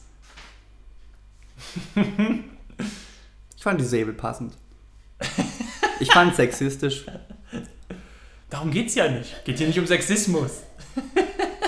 Müssen wir auch mal hier äh, ansprechen. Du musst aber Sexismus ansprechen. Aber wirklich. Oh, Kevin, ich bin durch. Ist auch heiß jetzt, ne? Oh, das hat sich jetzt hier gefühlt auf 40 Grad hochgeheizt. Sind nur 39. Sind nur 39. Boah. Jetzt schneide ich den Scheiß und am Sonntag geht er dann gleich online. Das ist dann heute. Natürlich. Kevin, jetzt habe ich schon weggeschmissen. Wann kommt denn die nächste Episode? Warte mal. Am 11. Juni 2017. 18? Am 11. Juni 2017 kommt schon Folge 15. Jo, Money in the Bank ist am 4. Juli. Darüber sprechen wir? Nee. Doch. Ja, aber darüber sprechen wir nicht in der nächsten Folge. Nächste Folge sprechen wir erstmal über Extreme Rules. Ach stimmt, das kommt Man ja auch noch. ich sag, die nächste Folge kommt am 11. Juni und du, ja, Money Bank ist im Juli.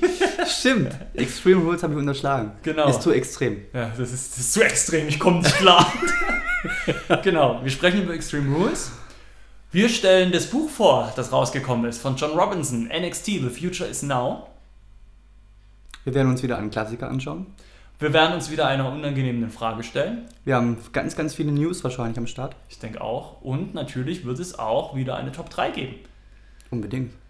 Kevin, das wird gut. Ich gehe jetzt heimkochen. Na, dann dicke, fette Spargel mit der Sauce Hollandaise. Und lecker Pfannkuchen. So ist gut. Richtig Alter. schön die Kalorien, richtig schön die Kohlenhydrate. Ich kann es mir ja leisten. Lass es dir schmecken. Das werde ich. Und wir hören uns dann in zwei Wochen wieder, gell?